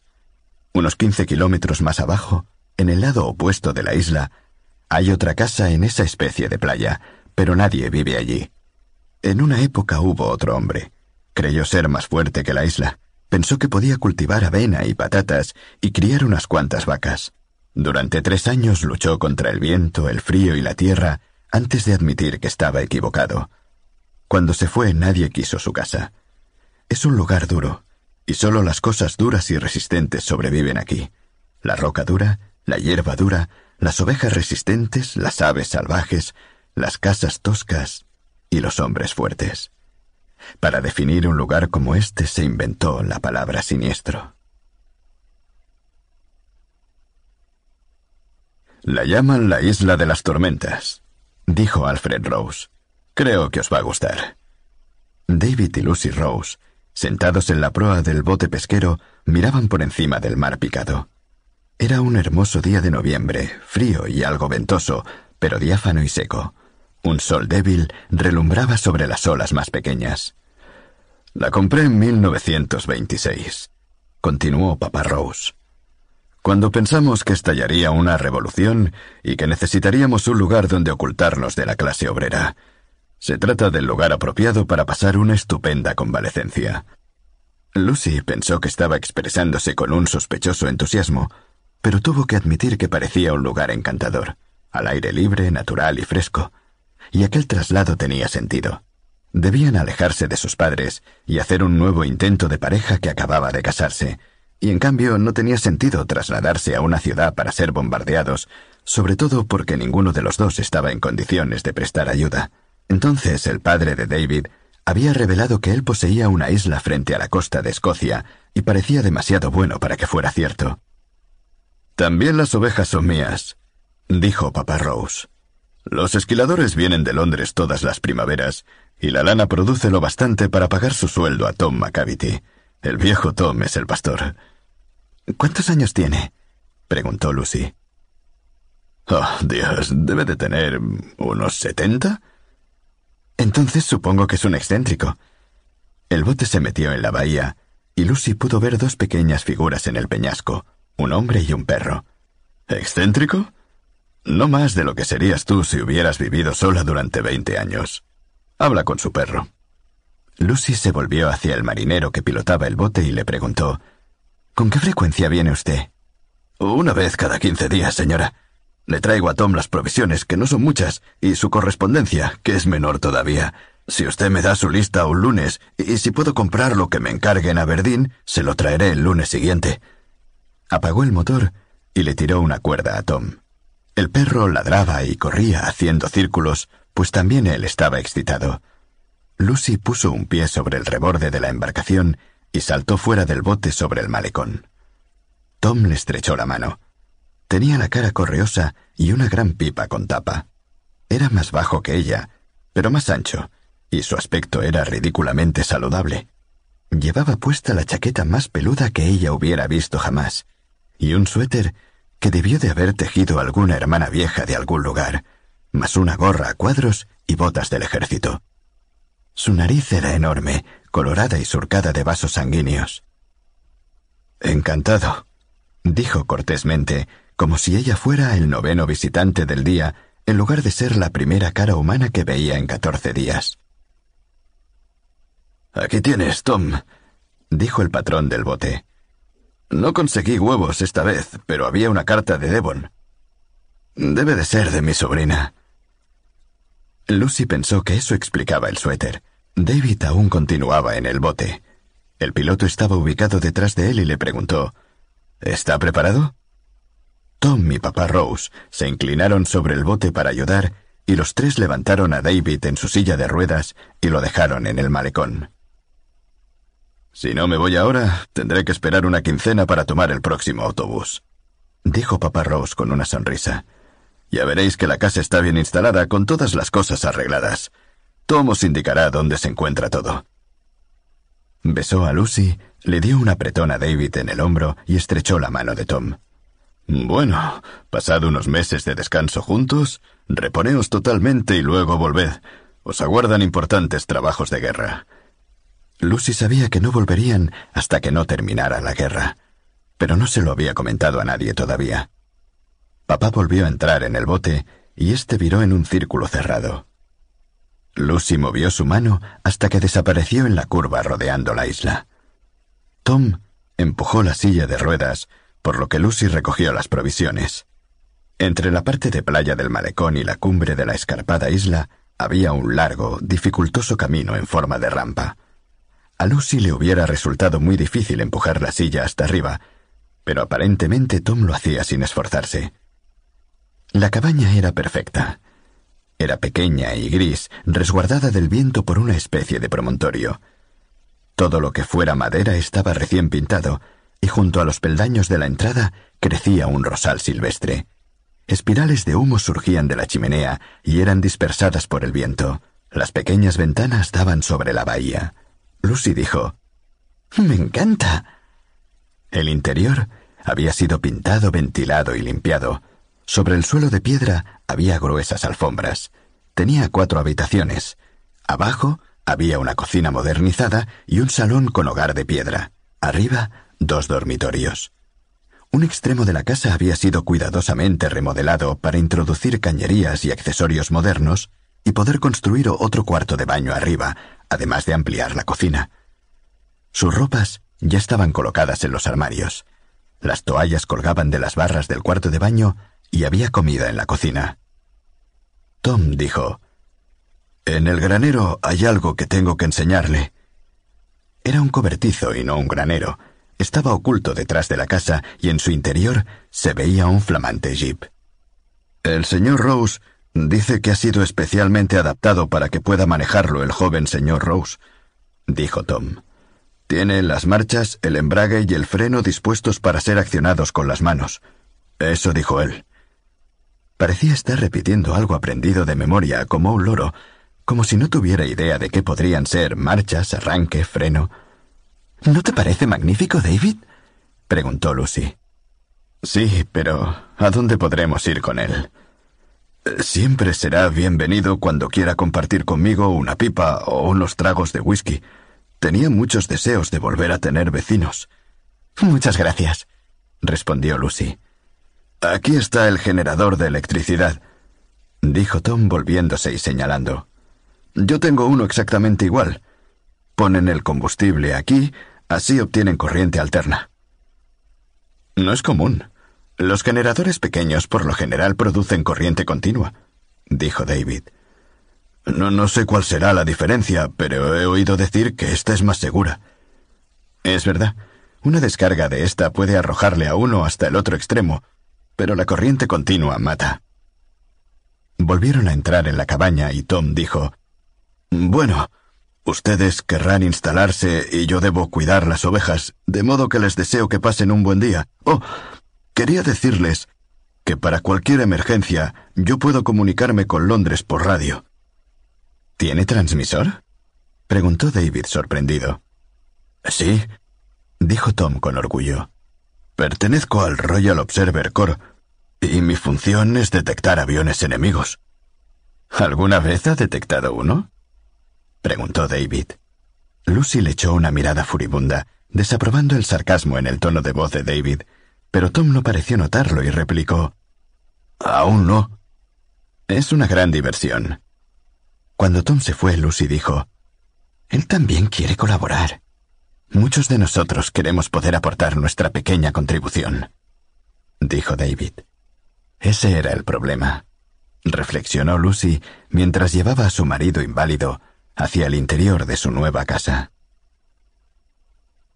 Cuando a Lucy le pidieron que visitara a la psicóloga del hospital, inmediatamente dio por sentado que David tenía afectado el cerebro.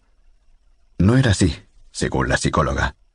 Todo lo que pasa es que le quedará una horrible cicatriz sobre el lado izquierdo, dijo ella. Sin embargo, la pérdida de sus dos piernas es un trauma y no puede preverse cómo llegará a afectar a su mente. ¿Tenía muchos deseos de llegar a ser piloto? Tenía mucho miedo, pensó Lucy en voz alta, pero al mismo tiempo lo deseaba mucho. Bueno, necesitará todo el ánimo y respaldo que usted pueda brindarle y también mucha paciencia. Puede preverse que se volverá resentido y de mal carácter durante un tiempo. Necesita amor y descanso. Sin embargo, durante los primeros meses que pasaron en la isla, él no pareció necesitar nada de eso. No le hizo el amor a ella, quizá porque esperaba que sus heridas estuvieran totalmente cicatrizadas, pero tampoco descansaba. Se sumergió en el asunto de la cría de ovejas recorriendo la isla con el jeep y la silla de ruedas que llevaba en la parte de atrás. Puso cercas de alambre para contrarrestar el peligro de los acantilados más escarpados, mató las águilas, ayudó a Tom a entrenar un nuevo perro cuando Betsy comenzó a volverse ciega y quemó el brezal. Y en la primavera salió todas las noches para ayudar a parir a las ovejas. Un día derribó un gran pino viejo cerca de la cabaña de Tom y se pasó una quincena desgajándolo, partiéndolo para convertirlo en leños manejables y acarrearlos a la casa para destinarlos a la chimenea. Realmente, disfrutaba mucho con las ásperas tareas manuales.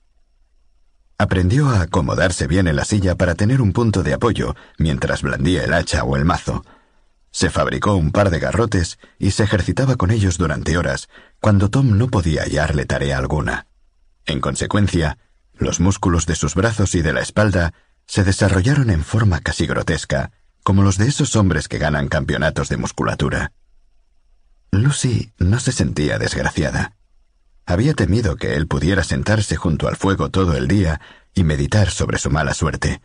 La forma en que trabajaba podía llegar a preocupar un poco, dado su carácter obsesivo, pero al menos no se dedicaba a vegetar. Le contó lo del niño durante la Navidad. Por la mañana, ella le regaló una sierra de motor accionado con combustible y él a ella una pieza de seda. Tom vino a cenar y se comieron un ganso silvestre cazado por él. Después del té, David llevó al pastor a su casa y cuando estuvo de regreso, Lucy abrió una botella de brandy. Después le dijo, Tengo otro regalo para ti, pero no podrás abrirlo hasta mayo. No sé de qué diablos estás hablando, dijo él riéndose. ¿Cuánto brandy has tomado mientras yo estuve ausente? Voy a tener un hijo. Él se quedó mirándola, y toda la risa se le desdibujó de la cara. Santo Dios. Era lo único que nos faltaba. David. Pero por todos los diablos, ¿cuándo sucedió? No es muy difícil adivinarlo, ¿no? dijo ella. Debió de ser una semana antes de nuestra boda. Es un milagro que haya sobrevivido al accidente. ¿Has visto algún médico? ¿Cómo iba a hacerlo? ¿Y entonces cómo puedes estar segura? Oh, David, no te pongas tan pesado.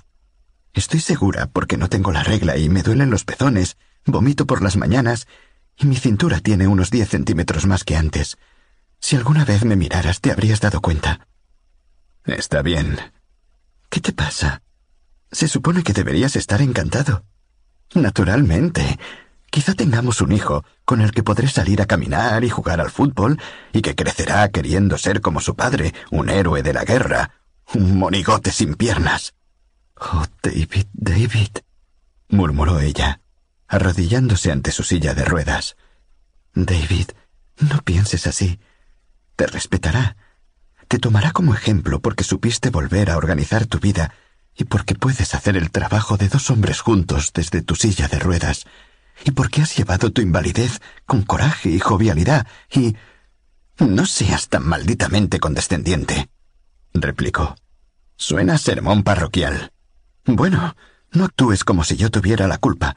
Creo que los hombres también pueden tomar precauciones, ¿no? dijo ella poniéndose de pie. No contra camiones invisibles durante un oscurecimiento. Había sido una discusión sin sentido y ambos lo sabían, de modo que Lucy no dijo nada. Ahora toda la idea de celebrar la Navidad parecía totalmente superflua. Los trozos de papel de colores en las paredes y el árbol en el rincón y los restos del ganso que esperaban en la cocina para ser tirados. Nada de todo aquello tenía vinculación alguna con su vida. Comenzó a preguntarse qué estaba haciendo en aquella isla desolada con un hombre que parecía no quererla, teniendo un hijo que él no deseaba. ¿Por qué no habría de... ¿Por qué no... Bueno, podría... Luego se dio cuenta de que no tenía ningún lugar a donde ir, nada que hacer con su vida, ninguna otra identidad que adoptar, como no fuera la de ser la señora de David Rose. En un momento dado, David dijo, Bueno, me voy a la cama. Él mismo dirigió la silla hacia el salón, se arrastró fuera de ella y subió de espaldas la escalera. Ella le oyó arrastrarse por el suelo, oyó crujir el somier cuando él se impulsó sobre la cama, oyó las ropas que iban a dar contra el rincón del cuarto a medida que él se desnudaba, y luego oyó el chirrido final de los muelles, señal de que él se estiraba y se cubría con las mantas. Y aún no podía llorar. Miró la botella de coñac y pensó, si ahora me la bebo toda y me doy un baño, quizá por la mañana habré dejado de estar embarazada. Pensó acerca de eso durante largo tiempo, hasta que llegó a la conclusión de que la vida sin David, la isla y el niño sería aún peor porque estaría vacía. Por lo tanto, no lloró, y no se tomó el coñac, y no dejó la isla. En cambio, subió la escalera, se metió en la cama y se quedó despierta junto a su marido, escuchando el viento y tratando de no pensar hasta que las gaviotas comenzaron a hacerse oír y el amanecer gris y lluvioso se hizo sentir sobre el mar del norte y llenó la pequeña habitación con una luz fría y pálida. Y entonces por fin se quedó dormida. Durante la primavera le llegó una especie de calma, como si todas las amenazas quedaran postergadas para después del nacimiento del bebé. Cuando se derritió la nieve de febrero, Plantó flores y verduras en la parcela de tierra situada entre la cocina y el cobertizo, sin pensar que realmente prosperarían. Limpió a fondo la casa y le dijo a David que si quería que tal limpieza volviera a hacerse antes de agosto, tendría que hacerla él mismo. Le escribió a su madre, tejió muchísimo y pidió pañales por correo. Le sugirieron que fuera a su casa para dar a luz allá, pero ella sabía, lo temía, que si aceptaba ir no volvería más. Salió a dar largas caminatas por los páramos con un libro sobre pájaros bajo el brazo, hasta que se sintió tan pesada que no tenía ánimos para ir muy lejos. Guardó la botella de coñac en un armario que David nunca utilizaba, y cada vez que se sentía deprimida iba a mirarla y a recordarse a sí misma lo que había estado a punto de perder. Tres semanas antes del parto, tomó la lancha y se hizo llevar a Aberdeen. David y Tom le dijeron adiós con la mano desde el malecón. El mar estaba tan picado que tanto ella como el patrón de la lancha estaban aterrorizados de que pudiera dar a luz antes de llegar a tierra firme. Se internó en el hospital de Aberdeen y cuatro semanas más tarde trajo el niño de vuelta al hogar en la misma lancha. David no supo nada del asunto. Probablemente pensaba que las mujeres daban a luz con tanta facilidad como las ovejas. No se daba por enterado del dolor de las contracciones y la espantosa, imposible dilatación, y del estado de postración dolorida posterior al parto, ni supo de las enfermeras mandonas, sábelo todo, que no permiten que la madre toque al niño porque nunca la consideran lo suficientemente apta y eficiente y esterilizada como ellas. Él simplemente la había visto partir embarazada y volver con un hermoso y saludable niño envuelto en ropas blancas, y dijo le llamaremos Jonathan. Luego le agregaron Alfred por el padre de David, Malcolm por el de Lucy y Thomas por el viejo Tom. Pero le llamaron Joe porque era demasiado pequeñito para que le llamaran Jonathan y ni que hablar de llamarlo Jonathan Alfred Malcolm Thomas Rose. David aprendió a darle el biberón, a hacerle eructar y a cambiarle los pañales. Incluso le acunaba ocasionalmente sobre sus rodillas, pero su interés parecía distante, no comprometido. Se enfrentaba al niño con un criterio de problemas que se debe resolver, como las enfermeras. Para él no era lo mismo que para Lucy. Tom estaba más cerca del niño que David. Lucy no le permitía que fumara en la habitación donde se encontraba el niño, y el niño grande se guardaba su pipa de escaramujo con tapa en el bolsillo durante horas y se entretenía haciéndole muecas al niño o mirándole mientras daba pataditas, o si no, ayudaba a Lucy a bañarlo. Lucy le sugería suavemente que quizá estuviera descuidando las ovejas. Tom decía que no le necesitaban para comer y que él prefería mirar a Joe mientras se alimentaba. Talló un sonajero de madera, le puso dentro pequeños guijarros y se llenó de alegría cuando Joe lo cogió y lo sacudió sin que nadie tuviera que indicarle cómo hacerlo. David y Lucy aún no hacían el amor. Primero por sus heridas, luego ella había estado embarazada, después porque se recuperaba del parto, pero ahora no había ya razones. Una noche ella le dijo, Ya estoy normal otra vez. ¿Qué quieres decir? Después de haber tenido al niño, mi cuerpo ha recuperado su normalidad. Oh, qué bien. Intencionadamente, ella se iba a la cama al mismo tiempo que él, de modo que pudiera verla desnuda, pero él siempre le volvía la espalda. Mientras estaban acostados, ella se movía de modo que su mano, su muslo o sus senos le tocaran, lo cual constituía una invitación casual pero inequívoca. Sin embargo, no obtuvo respuesta alguna. Creía firmemente que no había en ella nada que anduviera mal, no era una ninfomaníaca, no necesitaba simplemente sexo, quería sexo con David. Estaba segura de que aun cuando hubiera otro hombre de menos de setenta años en la isla, no se habría sentido tentada. No era una mujer sedienta a causa del ayuno de sexo. Era una esposa con ansiedad de amor. La posibilidad se dio una de esas noches en que estaban boca arriba en la cama uno al lado del otro, los dos despiertos, escuchando el bufido del viento y los pequeños sonidos que producía Joe en la otra habitación. A Lucy le parecía que ya era hora de que él lo hiciera, o de ser franco y que dijese por qué no. Y también le parecía que él estaba decidido a evitarlo hasta que ella le forzara, y que por lo tanto sería preferible forzarle. En consecuencia, restregó su brazo contra el cuerpo de él a través de los muslos y abrió la boca para hablar, y casi dio un grito de azoramiento al descubrir que él tenía una erección. De modo que podía hacerlo. Y quería hacerlo, si no, ¿para qué? Y su mano se cerró triunfalmente en torno a la evidencia de su deseo. Se acercó más hacia él y suspiró diciéndole David. Por Dios. respondió él, aferrándole la mano y retirándola mientras se volvía de lado. A estas alturas no estaba dispuesta a aceptar aquel reto con un modesto silencio. David, ¿por qué no? Por Cristo. Retiró las mantas y se lanzó al suelo arrastrando consigo el edredón que se llevó mientras se arrastraba hacia la puerta. Lucy se sentó en la cama y dijo gritando ¿Por qué no? Joe comenzó a llorar. David se levantó las perneras vacías del pantalón del pijama y señalando la blanca carne cicatrizada sobre los muñones dijo Por esto, por esto. Se deslizó escaleras abajo para dormir en el sofá y Lucy fue al otro dormitorio a tranquilizar a Joe. Necesitó largo rato para lograr hacerle dormir de nuevo, probablemente porque ella misma estaba muy necesitada de consuelo.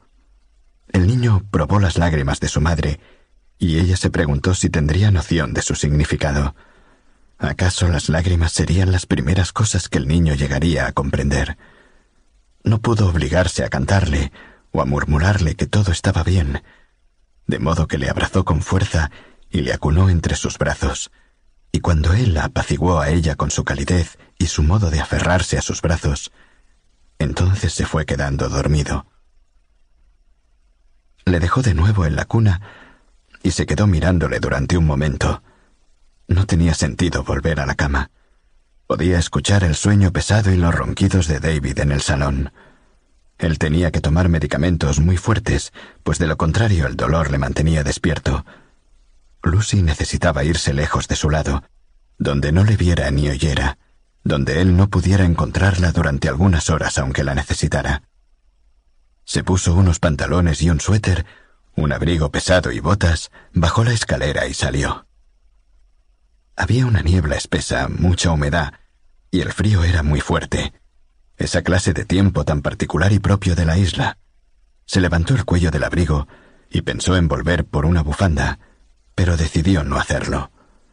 Chapoteó por el sendero embarrado dándole la bienvenida a la niebla que se agarró de lleno a su garganta y la libró de un malestar mucho peor que llevaba dentro de sí.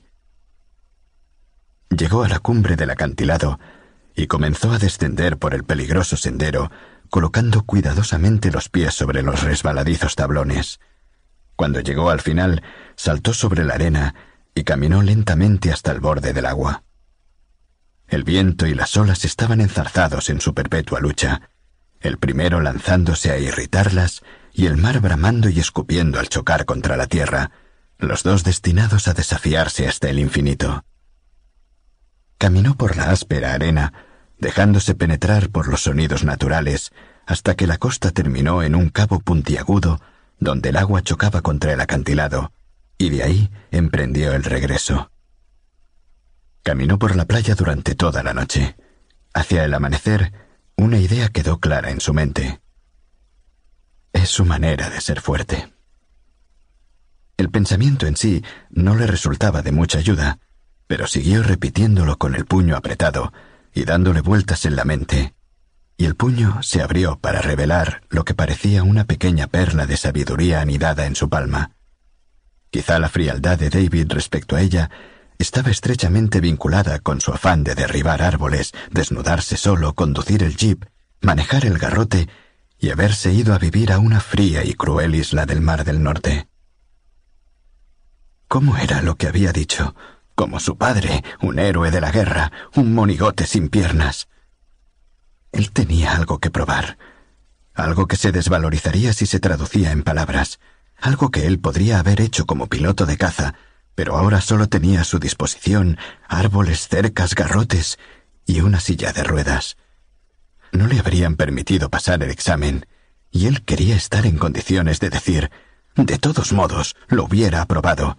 Si dudáis, mirad lo que soy capaz de sufrir. Era muy cruel, indeciblemente injusto.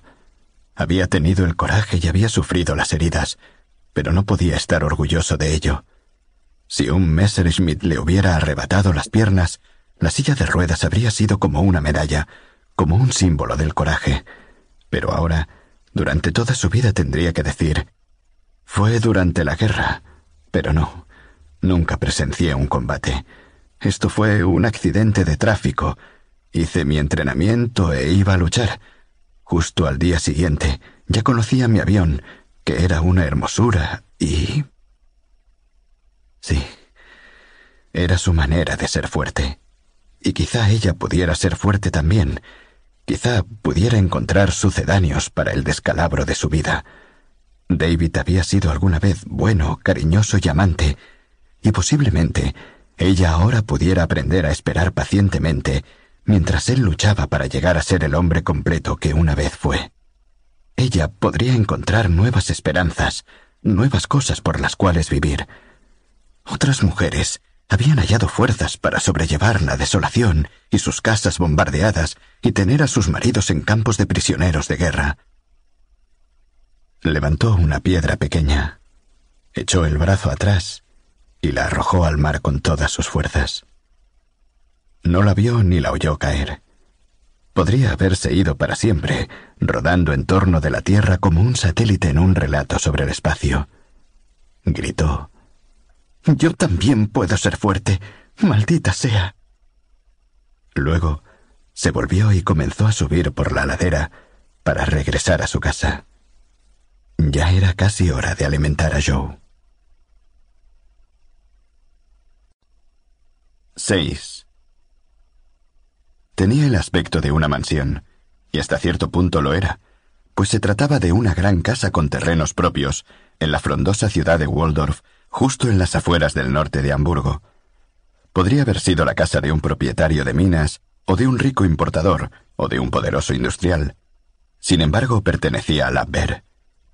Debía su destino al tiempo, no al de aquí, sino al de 300 kilómetros al sudeste de Berlín, donde las condiciones atmosféricas eran inadecuadas para las comunicaciones por radio con Inglaterra.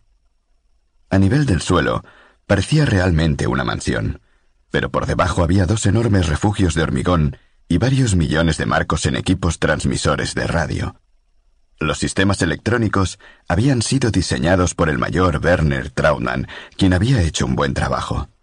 Cada habitación tenía veinte pequeñas cabinas herméticas, ocupadas por radiooperadores que podían reconocer a un espía por la manera de transmitir su mensaje, con tanta facilidad como uno puede reconocer la letra de su propia madre al ver una carta.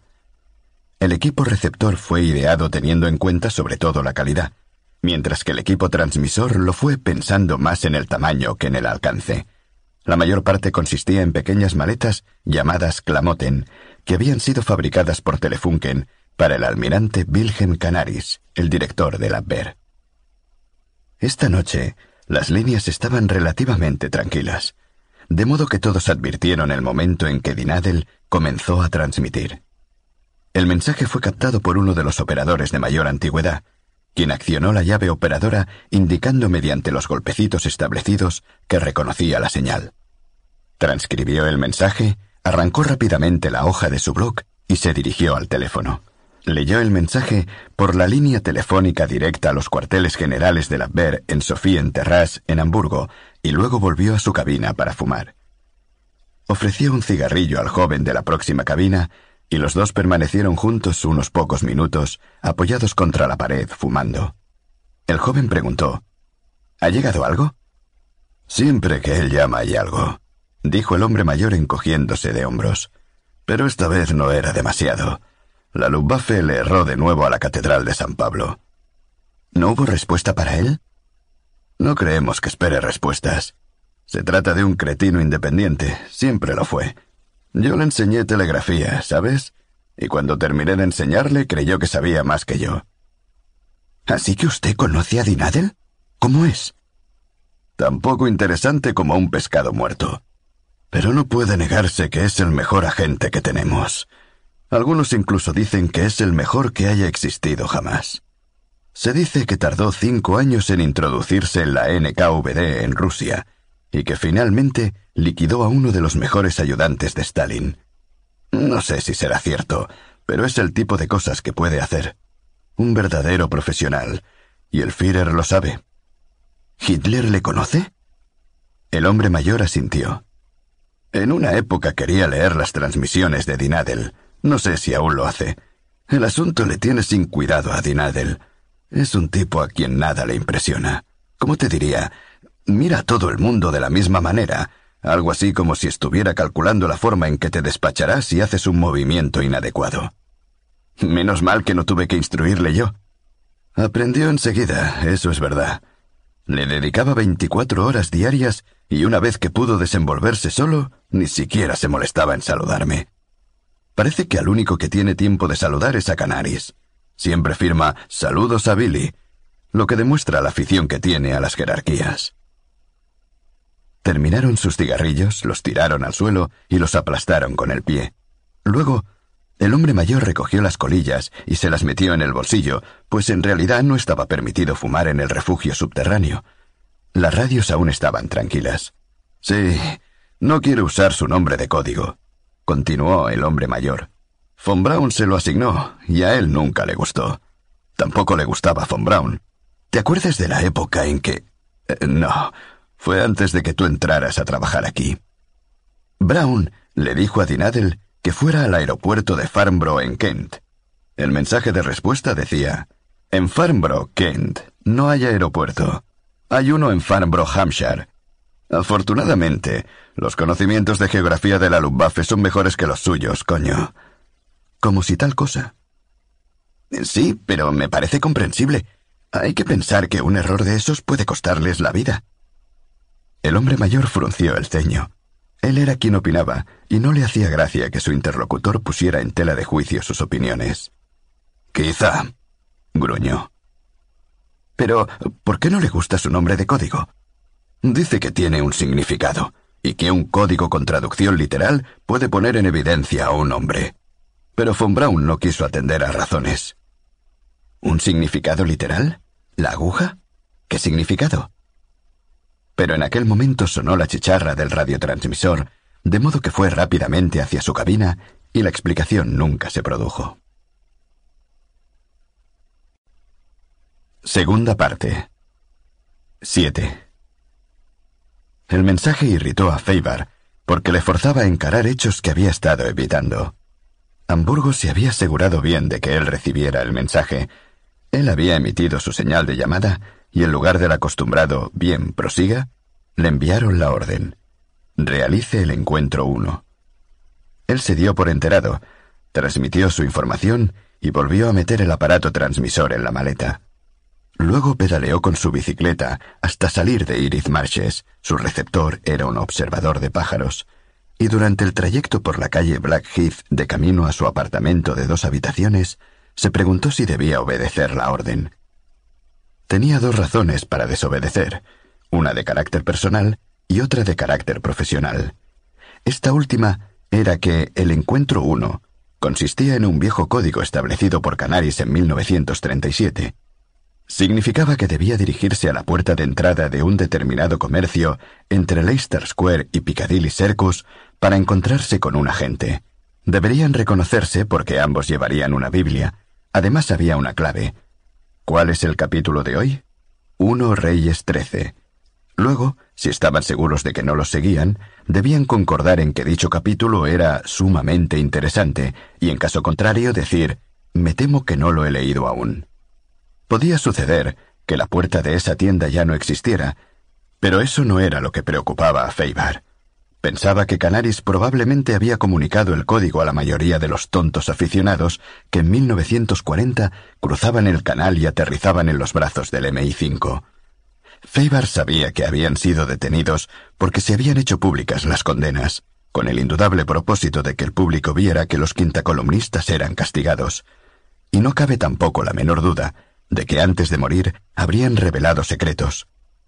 De modo que era muy probable que a esas alturas los ingleses conocieran el viejo código de encuentro, y en ese caso, de haber sido interceptado el mensaje de Hamburgo, en aquel momento la puerta de la tienda estaría concurrida por cantidad de jóvenes caballeros de muy buen inglés que se pasearían con Biblias y que practicarían la frase sumamente interesante con acento alemán. El Abwehr había hecho caso omiso del profesionalismo en aquellos días en que la invasión parecía inminente. Desde entonces, Feibar había dejado de confiar en Hamburgo. No les daba su domicilio, se negaba a entrar en contacto con sus demás agentes en Inglaterra, variaba la frecuencia de onda de sus transmisiones, sin importarle si interfería en las transmisiones de los otros. De haber obedecido siempre a sus amos, no habría sobrevivido tanto tiempo. En Woolwich, Feibar fue alcanzado por un grupo muy amplio de ciclistas, muchos de ellos mujeres, pues los obreros salían en ese momento de la fábrica de municiones, donde habían realizado su turno. Su especie de cansancio alegre le confirmó a Feibar que tenía razones personales para desobedecer, ya que, según pensaba, el lado del cual estaba él perdería la guerra. Ciertamente no la estaban ganando. Los rusos y los norteamericanos se habían unido. África estaba perdida, los italianos quebrantados. Era evidente que los aliados invadirían Francia aquel año de 1944. Feibar no estaba dispuesto a arriesgar su vida tontamente. Llegó a su casa, guardó la bicicleta y mientras se lavaba la cara se dio cuenta, contra toda lógica, de que quería asistir al encuentro. Era un riesgo tonto, tomado por una causa perdida, pero estaba ansioso por ir. Y la única razón era que se encontraba espantosamente aburrido. La transmisión de rutina, el observar a los pájaros, la bicicleta, el té en la pensión, hacía ya tres años que no experimentaba algo que se pareciera a la acción. Parecía no estar amenazado por peligro alguno, lo cual le volvía ansioso y le hacía imaginar riesgos invisibles. Su mayor felicidad era detectar una amenaza y dar los pasos necesarios para neutralizarla. Sí, acudiría a la cita, pero no en la forma que ellos esperaban. Pese a la guerra, aún había gran cantidad de personas en el West End de Londres. Faber se preguntó si en Berlín sucedería lo mismo. Compró una Biblia en la librería Hatcher de Piccadilly y se la metió en el bolsillo interior de su sobretodo, de modo que quedara oculta. Era un día suave y húmedo, con lloviznas intermitentes, y Faber llevaba paraguas. El encuentro estaba fijado entre las nueve y las diez de la mañana o entre las cinco y las seis de la tarde, y el acuerdo era que uno debía concurrir al lugar todos los días hasta que el otro apareciera. Si durante cinco días sucesivos no se producía el encuentro, había que seguir acudiendo al lugar día por medio durante dos semanas. Pasado el plazo, uno abandonaba el objetivo. Faber llegó a Leicester Square a las diez y diez. El contacto estaba ahí, en la puerta de la tienda, con una Biblia forrada en negro bajo el brazo y simulando refugiarse de la lluvia. Feibar le localizó al momento con el rabillo del ojo y pasó por delante. El hombre era más bien joven, con bigote rubio y aspecto de estar bien alimentado. Llevaba un impermeable con doble protección en el pecho, estaba leyendo el Daily Express y masticaba chicle. No le resultaba conocido. Cuando Feibar pasó por segunda vez por la acera de enfrente, descubrió a la escolta. Un hombre bajo y compacto que llevaba capote y sombrero, la indumentaria preferida por los policías de civil, se encontraba dentro del vestíbulo de un edificio de oficinas, mirando al hombre de la puerta de la tienda a través de los cristales. Había dos posibilidades. Que la gente no supiera que le habían seguido, en cuyo caso solo debía apartarle del lugar y despistar al perseguidor sin embargo, la otra posibilidad era que el agente hubiera sido capturado y que el hombre de la puerta fuese un sustituto, en cuyo caso ni él ni el perseguidor debían conocer la cara de Feibar. Feibar optó por esta última alternativa y pensó en la mejor manera de actuar. En la esquina había una cabina telefónica. Feibar entró y memorizó el número.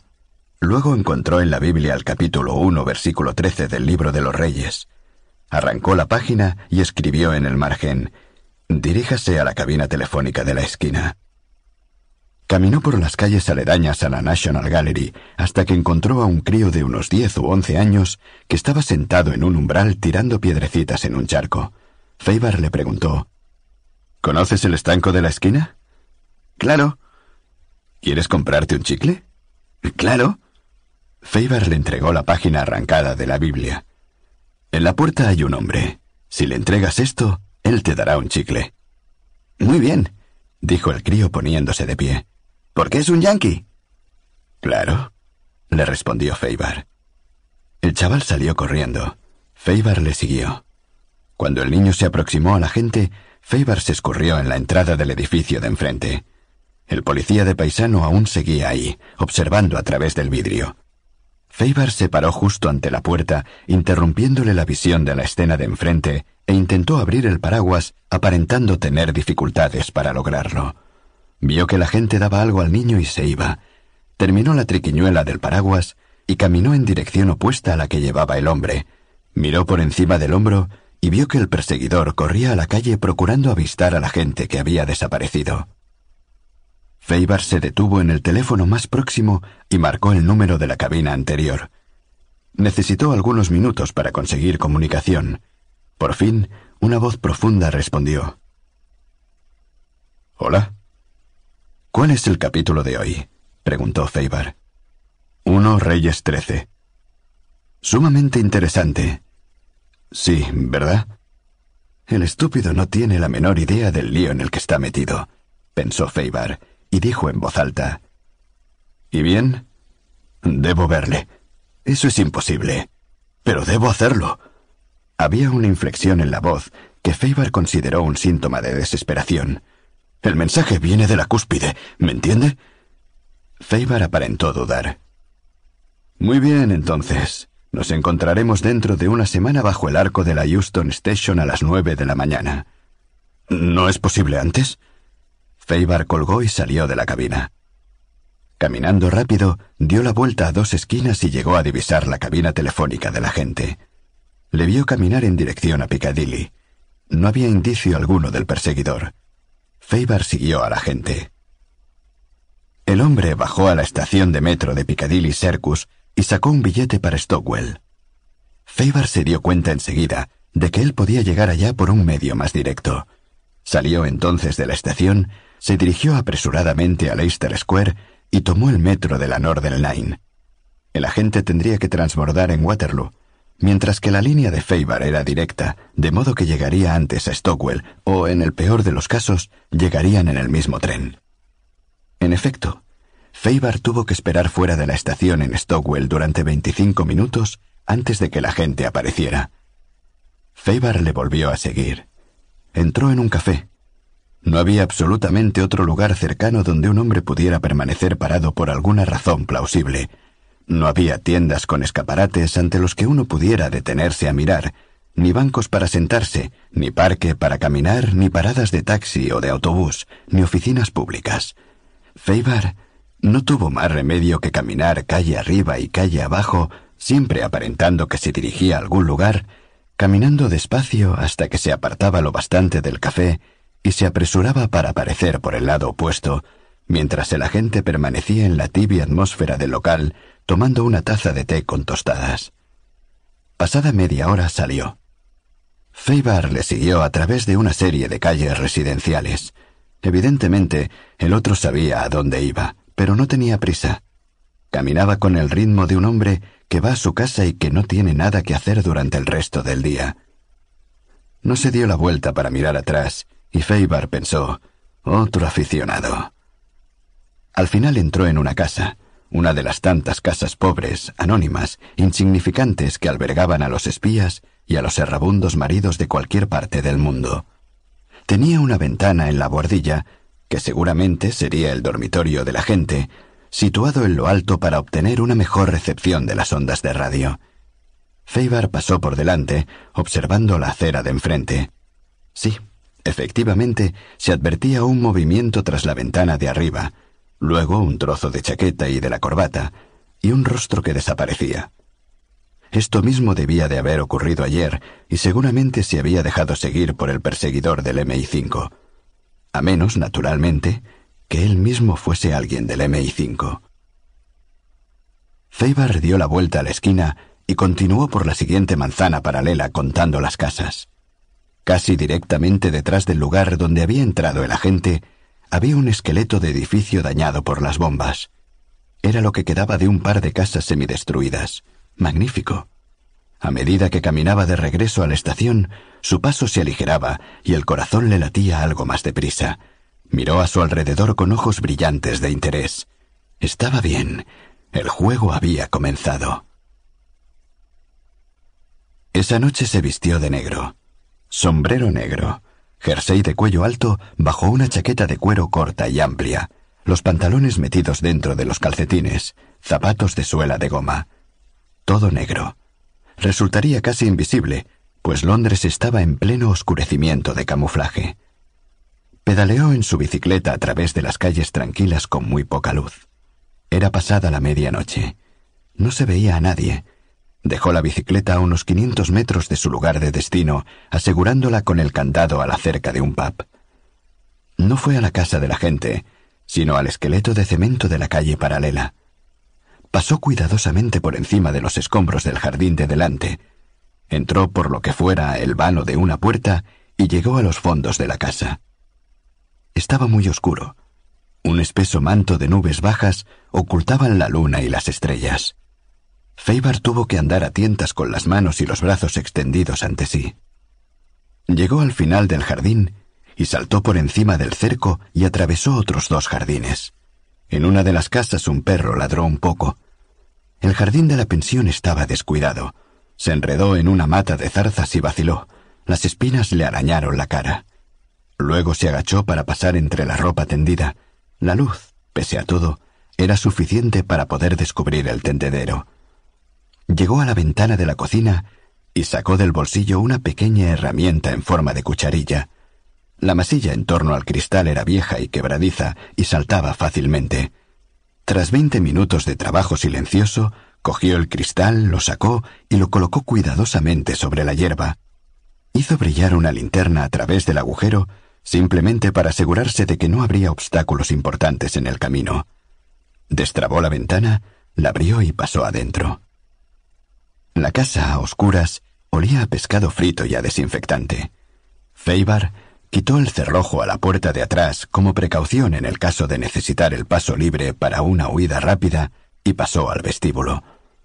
Encendía y apagaba la luz de su lápiz linterna y alcanzó a divisar una estancia embaldosada donde había una mesa en forma de riñón que debía de bordear una hilera de abrigos en sus perchas y una escalera alfombrada hacia la derecha. Subió la escalera silenciosamente. Estaba a medio camino, listo para subir los dos últimos escalones, cuando divisó un hilo de luz por debajo de la puerta. Una fracción de segundo después le llegó una tos asmática y ruido de agua que corría en el váter. Con dos tancadas se deslizó hasta la puerta y quedó paralizado contra la pared. Cuando la puerta se abrió, la luz inundó el rellano de la escalera. Feibar sacó el estilete de su manga. El viejo salió del cuarto de baño y atravesó el lugar dejando la luz encendida. Al llegar a su puerta masculló algo entre dientes y se volvió. Ahora me ve, pensó Feibar apretando el puño de su arma. El viejo entreabrió los ojos con la mirada dirigida al suelo y solo la levantó cuando llegó al interruptor de la luz. En ese momento, Feibar casi le asesina. Pero el hombre tanteó en busca del interruptor y Feibar advirtió que estaba tan adormilado que era prácticamente un sonámbulo. La luz se apagó. El viejo se fue a tientas y se metió de nuevo en cama, y Feibar volvió a respirar. Solo había una puerta al final del segundo tramo de escalones. Feibar trató de abrirla suavemente, pero estaba cerrada con llave. Sacó otra herramienta del bolsillo de su chaqueta el ruido del depósito del cuarto de baño que se llenaba le cubría el ruido mientras él sacaba la cerradura. Abrió la puerta y se quedó escuchando. Podía oír una respiración profunda, regular. Entró. El sonido venía del rincón opuesto, no podía ver nada. Atravesó la habitación oscura muy despacio, tanteando el aire ante él a cada paso, hasta que estuvo al lado de la cama. Tenía la linterna en su mano izquierda el estilete suelto en la manga y la mano derecha libre. Encendió la linterna y agarró con fuerza por la garganta al hombre que dormía. Los ojos de la gente se abrieron de golpe, pero no pudo articular sonido alguno. Feibar se subió a la cama y se sentó encima de él. Luego murmuró, Unos reyes trece, y aflojó el puño. El agente escudriñó la luz de la linterna, tratando de ver la cara de Feibar. Se frotó el cuello donde el puño de éste había apretado. Quédese quieto. Feibar le enfocó la luz directamente a los ojos, mientras con la otra mano sacaba el estilete. ¿No me va a permitir que me levante? Lo prefiero en la cama, donde no podrá seguir haciendo daño. ¿Daño? ¿Qué daño? Cuando estuvo en Leicester Square, usted era vigilado. Permitió que yo le siguiera hasta aquí, y ellos tienen esta casa bajo observación. ¿Cómo puedo tener confianza en nada que usted haga? ¡Qué barbaridad! Lo lamento. ¿Por qué le mandaron a usted? El mensaje debía ser entregado personalmente. Las órdenes venían de arriba, desde la cúspide. El agente quedó en silencio. ¿Y bien? ¿Cuáles son las órdenes? Debo asegurarme de que usted es... usted. No veo cómo puede asegurarse. Déjeme que le mire la cara. Feibar dudó, y luego proyectó la luz de la linterna un instante sobre su propia cara. ¿Satisfecho? Dinadel. ¿Y usted quién es? Mayor Friedrich Kaldor, señor. Yo debería llamarlo señor. No, de ningún modo, señor. Se le ascendió dos veces en su ausencia, Ahora es usted teniente coronel. ¿No tiene nada mejor que hacer en Hamburgo? ¿No le produce satisfacción? Lo que me produciría satisfacción sería volver y poner al mayor von Braun a limpiar las letrinas. ¿Puedo levantarme, señor? Pues claro que no. ¿Qué le parece si el mayor Caldor está en la prisión de Wandsworth y usted es un sustituto que está esperando poder hacer una señal a sus amigos apostados de guardia en la casa vecina? Ah, ahora veamos. ¿Cuáles son esas órdenes de arriba? Bueno, señor, creemos que habrá una invasión a Francia este año. Brillante, brillante. ¿Qué más? Se cree que el general Patton está reuniendo al primer cuerpo de ejército de Estados Unidos en un lugar de Inglaterra conocido como East Anglia. Si ese ejército es la fuerza invasora, se infiere que atacarán a través del paso de Calais. El razonamiento parece sensato, pero no he visto signos de que exista el tal ejército de Patton. En las más altas esferas de Berlín existen ciertas dudas, pero el astrólogo del Führer... ¿Cómo? Eh, sí, señor. Tiene un astrólogo que le aconseja defender Normandía. Dios mío. ¿Hasta tal punto las cosas andan mal por ahí? También recibe muchas opiniones de gente que solo tiene que ver con la Tierra, Personalmente, creo que el astrólogo es una excusa que le viene bien cuando considera que los generales están equivocados pero no puede atacar sus argumentaciones. Feibar suspiró. ¿Y pensar que había temido recibir semejantes noticias? Prosiga. Eh, su misión es valorar la fuerza de Fusak, la cantidad de tropa, artillería, apoyo aéreo. Sé cómo está compuesta una fuerza. Eh, naturalmente, Hizo una pausa. Recibí instrucciones de subrayar la importancia de la misión, señor. Y ya lo ha hecho. Así que las cosas andan mal hasta ese punto en Berlín. El agente dudó. No, señor, la moral está alta. La producción de material bélico aumenta de mes en mes. La gente menosprecia los bombardeos de la RAF.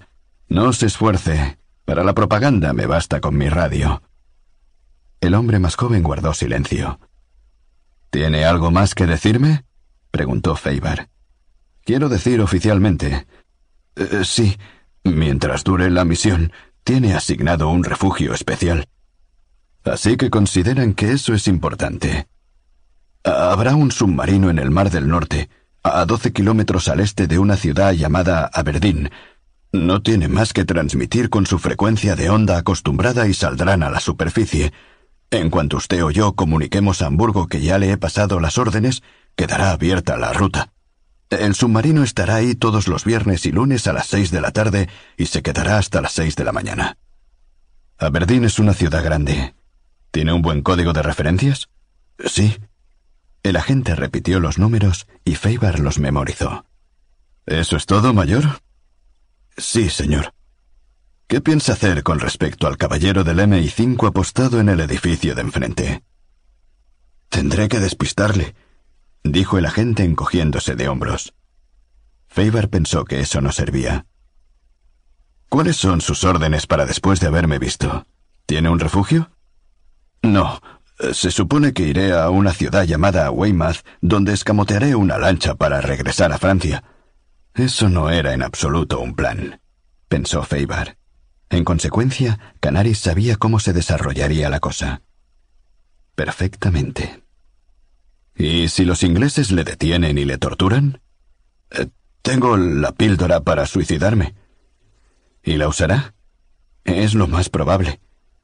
Faber le miró diciendo, Creo que podría hacerlo. Colocó la mano izquierda sobre el pecho del agente e hizo presión sobre él como si estuviera a punto de levantarse de la cama. De ese modo, pudo notar con toda exactitud dónde acababa la caja torácica y comenzaba el abdomen. Introdujo la punta del estilete justo debajo de las costillas y empujó hacia arriba para llegar al corazón. Los ojos de la gente se abrieron desmesuradamente por un instante. Un sonido afluyó a su garganta, pero no llegó a ser emitido. Su cuerpo se convulsionó espasmódicamente. Faber hundió un poco más el estilete. Los ojos se cerraron y el cuerpo quedó inerte. Habías visto mi cara, dijo Faber. 8. Creo que le hemos perdido el rastro, dijo Percival Godliman. Frederick Blocks asintió con la cabeza y agregó, La culpa es mía. Godliman pensó que el hombre parecía deshecho, y tenía ese aspecto desde hacía casi un año, desde el día en que sacaron los restos destrozados de su mujer de debajo de los escombros de una casa bombardeada en Hoxton. No me interesa atribuir culpabilidades, dijo Godliman. El asunto es que algo sucedió en Leicester Square durante los pocos segundos que perdió de vista a Blondie. ¿Usted cree que se realizó el contacto? Posiblemente. Cuando le volvimos a localizar en Stockwell, pensé que ya había dado por concluido su día. De haber sido así, hubiera propuesto la cita para ayer o de nuevo para hoy. Godliman hacía construcciones con fósforos sobre su escritorio. Se trataba de una costumbre que había adoptado mientras pensaba.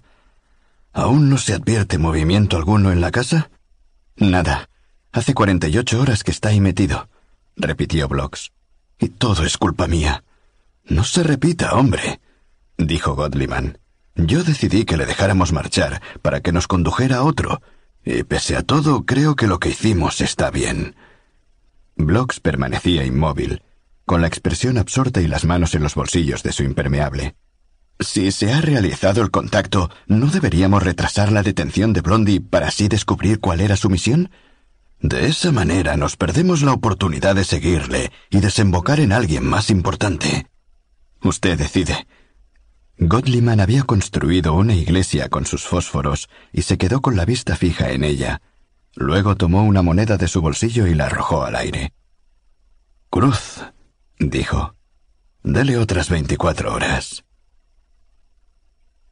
El dueño era un irlandés maduro, republicano, de Lisdumbarna, County Clare, que abrigaba la secreta esperanza de que los alemanes ganaran la guerra y liberaran para siempre la isla Emerald de la opresión inglesa.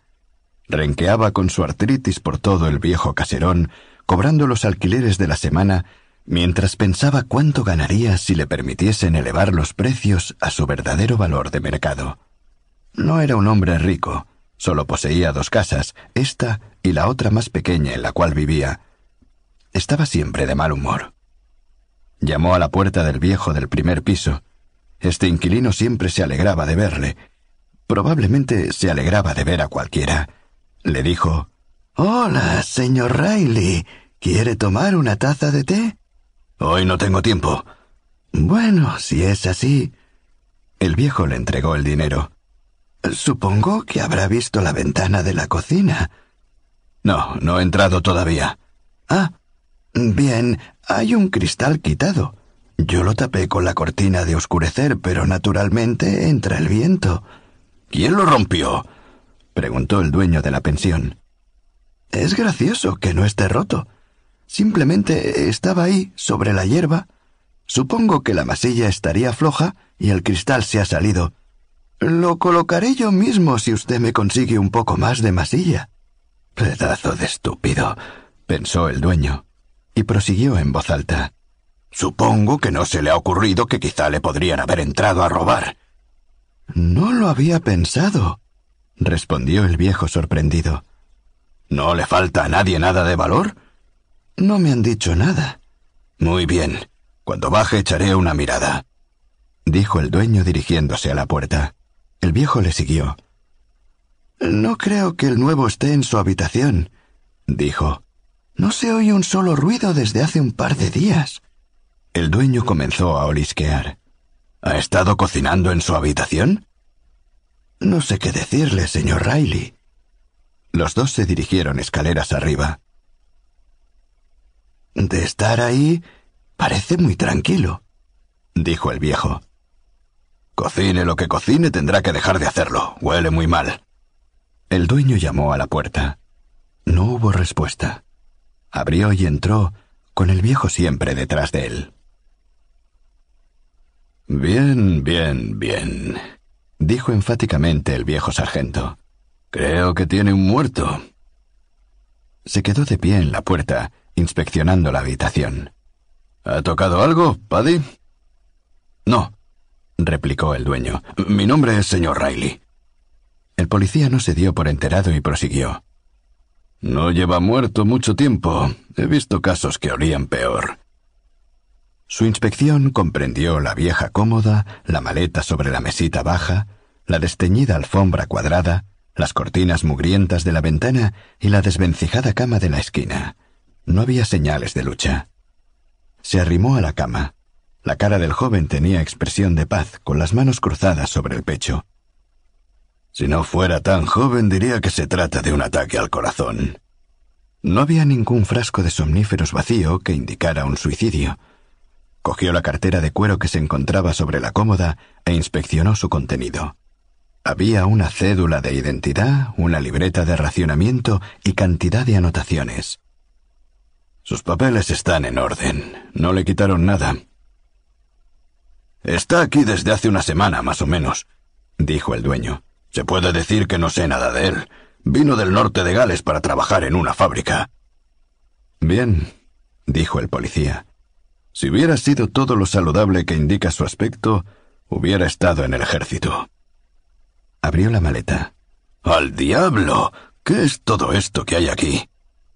El viejo y el dueño habían ido entrando poco a poco en la habitación. El dueño dijo, Es una radio. Se está desangrando, comentó el viejo. Que nadie toque ese cuerpo, ordenó el sargento.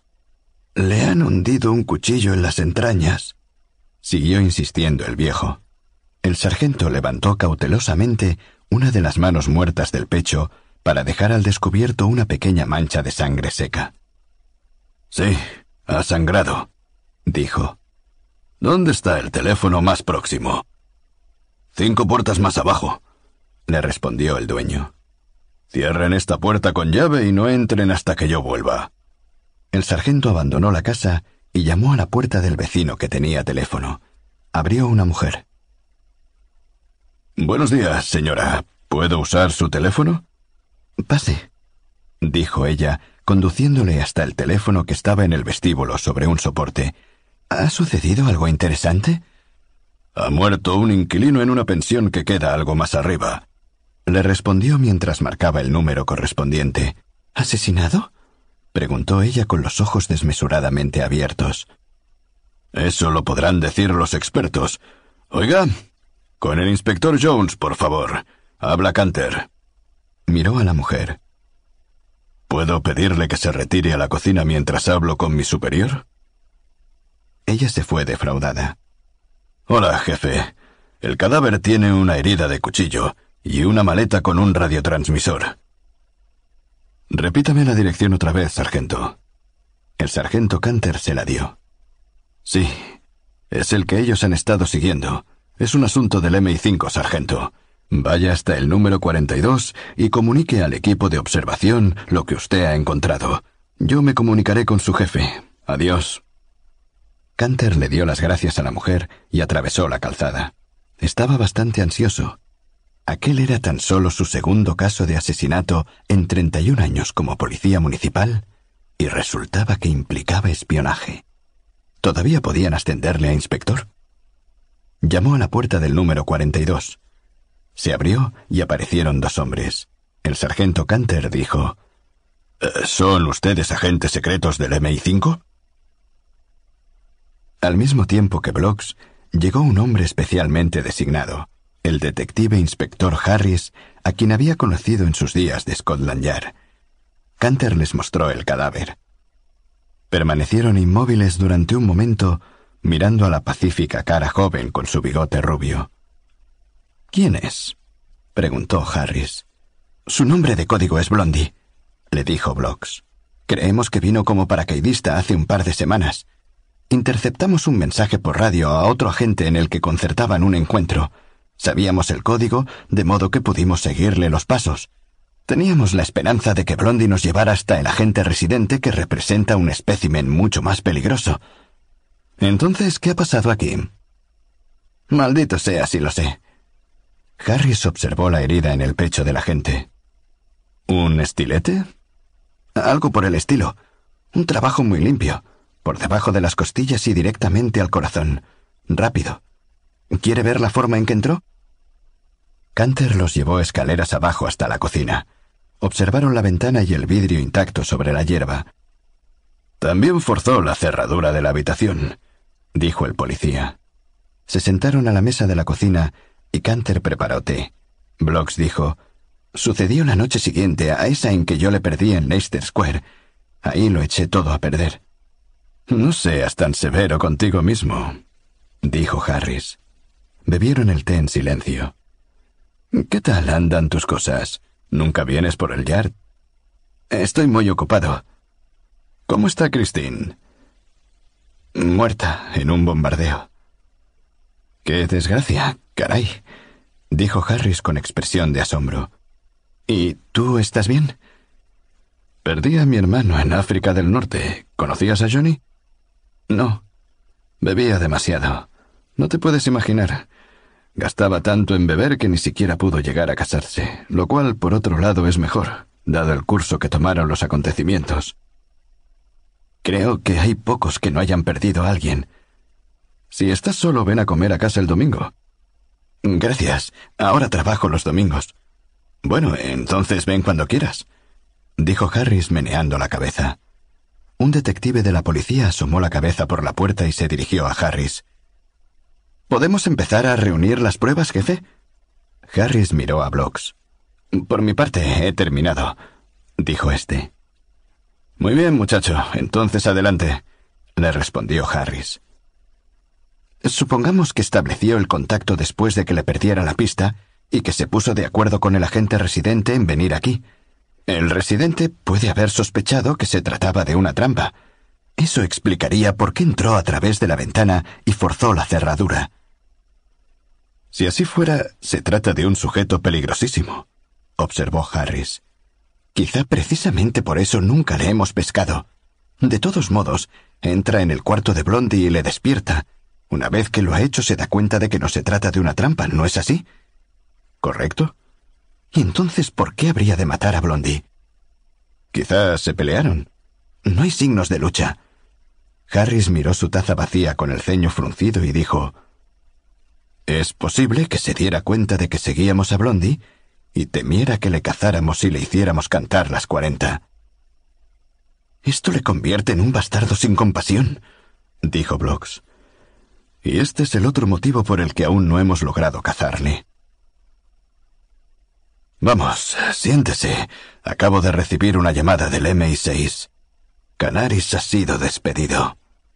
Block se acercó, se sentó y dijo ¿Son buenas o malas noticias? Muy malas, dijo Godliman.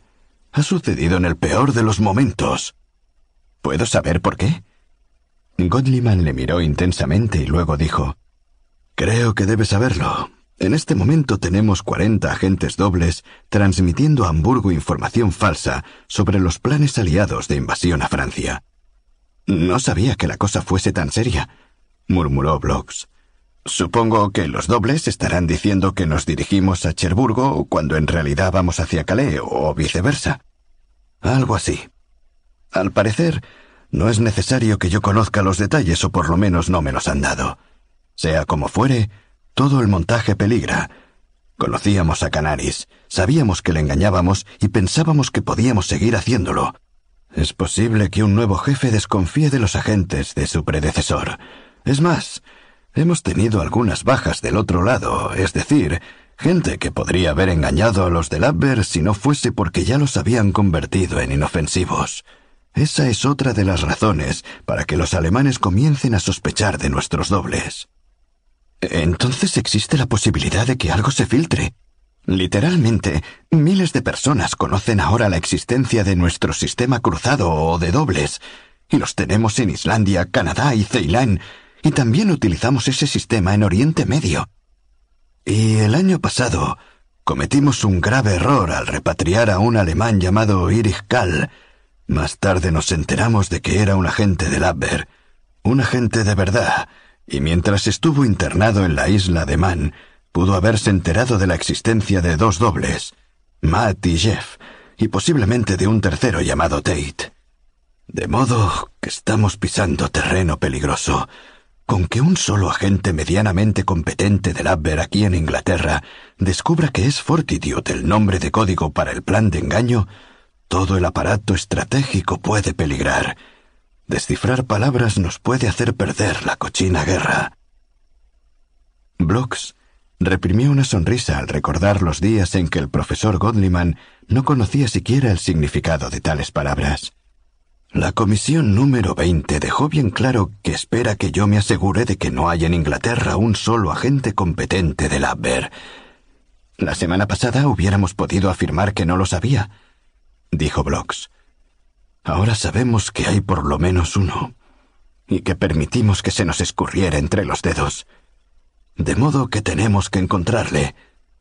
No es nada fácil, dijo Blocks de manera lúgubre. No sabemos desde qué lugar del país está operando. No tenemos la más remota idea acerca de su aspecto. Es lo bastante astuto para no dejarse detectar por ninguna triangulación mientras transmite. De no ser así, haría mucho tiempo que le hubiéramos localizado. No conocemos ni siquiera su nombre de código. ¿Dónde encontraremos, pues, el cabo de la madeja? Los crímenes no resueltos, dijo Godliman. Mire, un espía comete indefectiblemente actos ilegales. Falsifica documentos, roba combustible y armas, burla los puestos de control, se mete en las áreas prohibidas, saca fotografías y cuando alguien le molesta, asesina.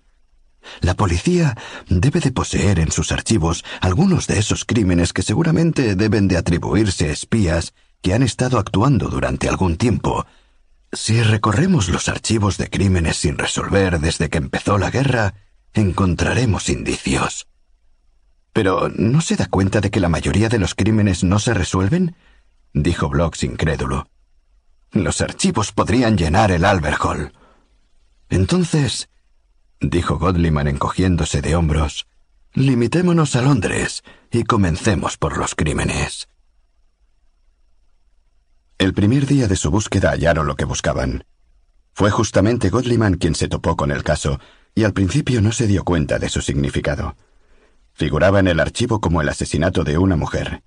Se trataba de una Garden, de Highgate, en 1940. Le habían cortado la garganta y presentaba síntomas de abuso sexual, aunque no la habían violado. Se hallaba en el dormitorio de su inquilino, con una considerable graduación alcohólica en la sangre, el panorama parecía bien claro.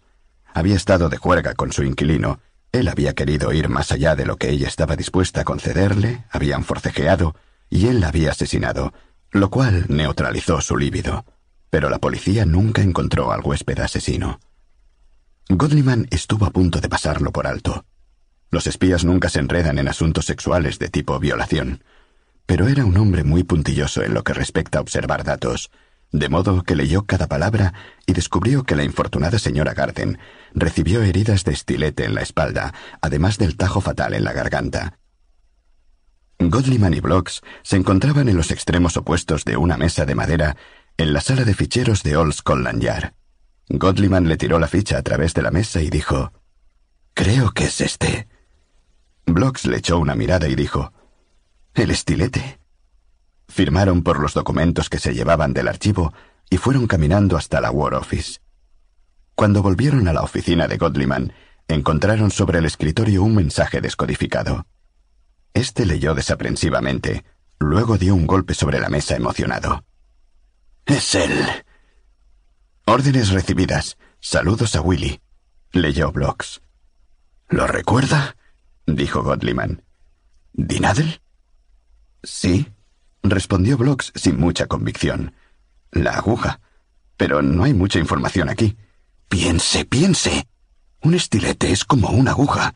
Es el mismo hombre, el asesino de la señora Carden, todos aquellos mensajes en 1940 que no pudimos rastrear, la cita con Blondie. Es posible. Blocks pareció preocupado. Puedo probarlo, dijo Godliman. ¿Recuerda la transmisión sobre Finlandia que usted me enseñó el primer día que llegué aquí? ¿Esa que fue interrumpida? Sí. Block se apresuró a ir al archivo para encontrarla. Si mi memoria no me engaña, la fecha de la transmisión coincide con la del asesinato, y apuesto a que el momento de la muerte coincide con la interrupción. Block se encontró el mensaje en el archivo. Tiene usted razón por segunda vez. Naturalmente. Ha estado actuando en Londres durante por lo menos cinco años y no hemos podido localizarle hasta ahora, reflexionó Blocks. No será fácil pescarle. De pronto, la expresión de Godliman se tornó lobuna y dijo apretando los dientes.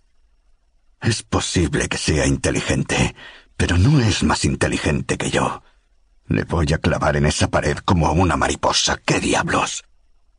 Blocks lanzó una carcajada. Dios mío, ¿Cómo ha cambiado usted, profesor? ¿Se da cuenta de que es la primera vez que se ríe en un año? Dijo Godliman. 9.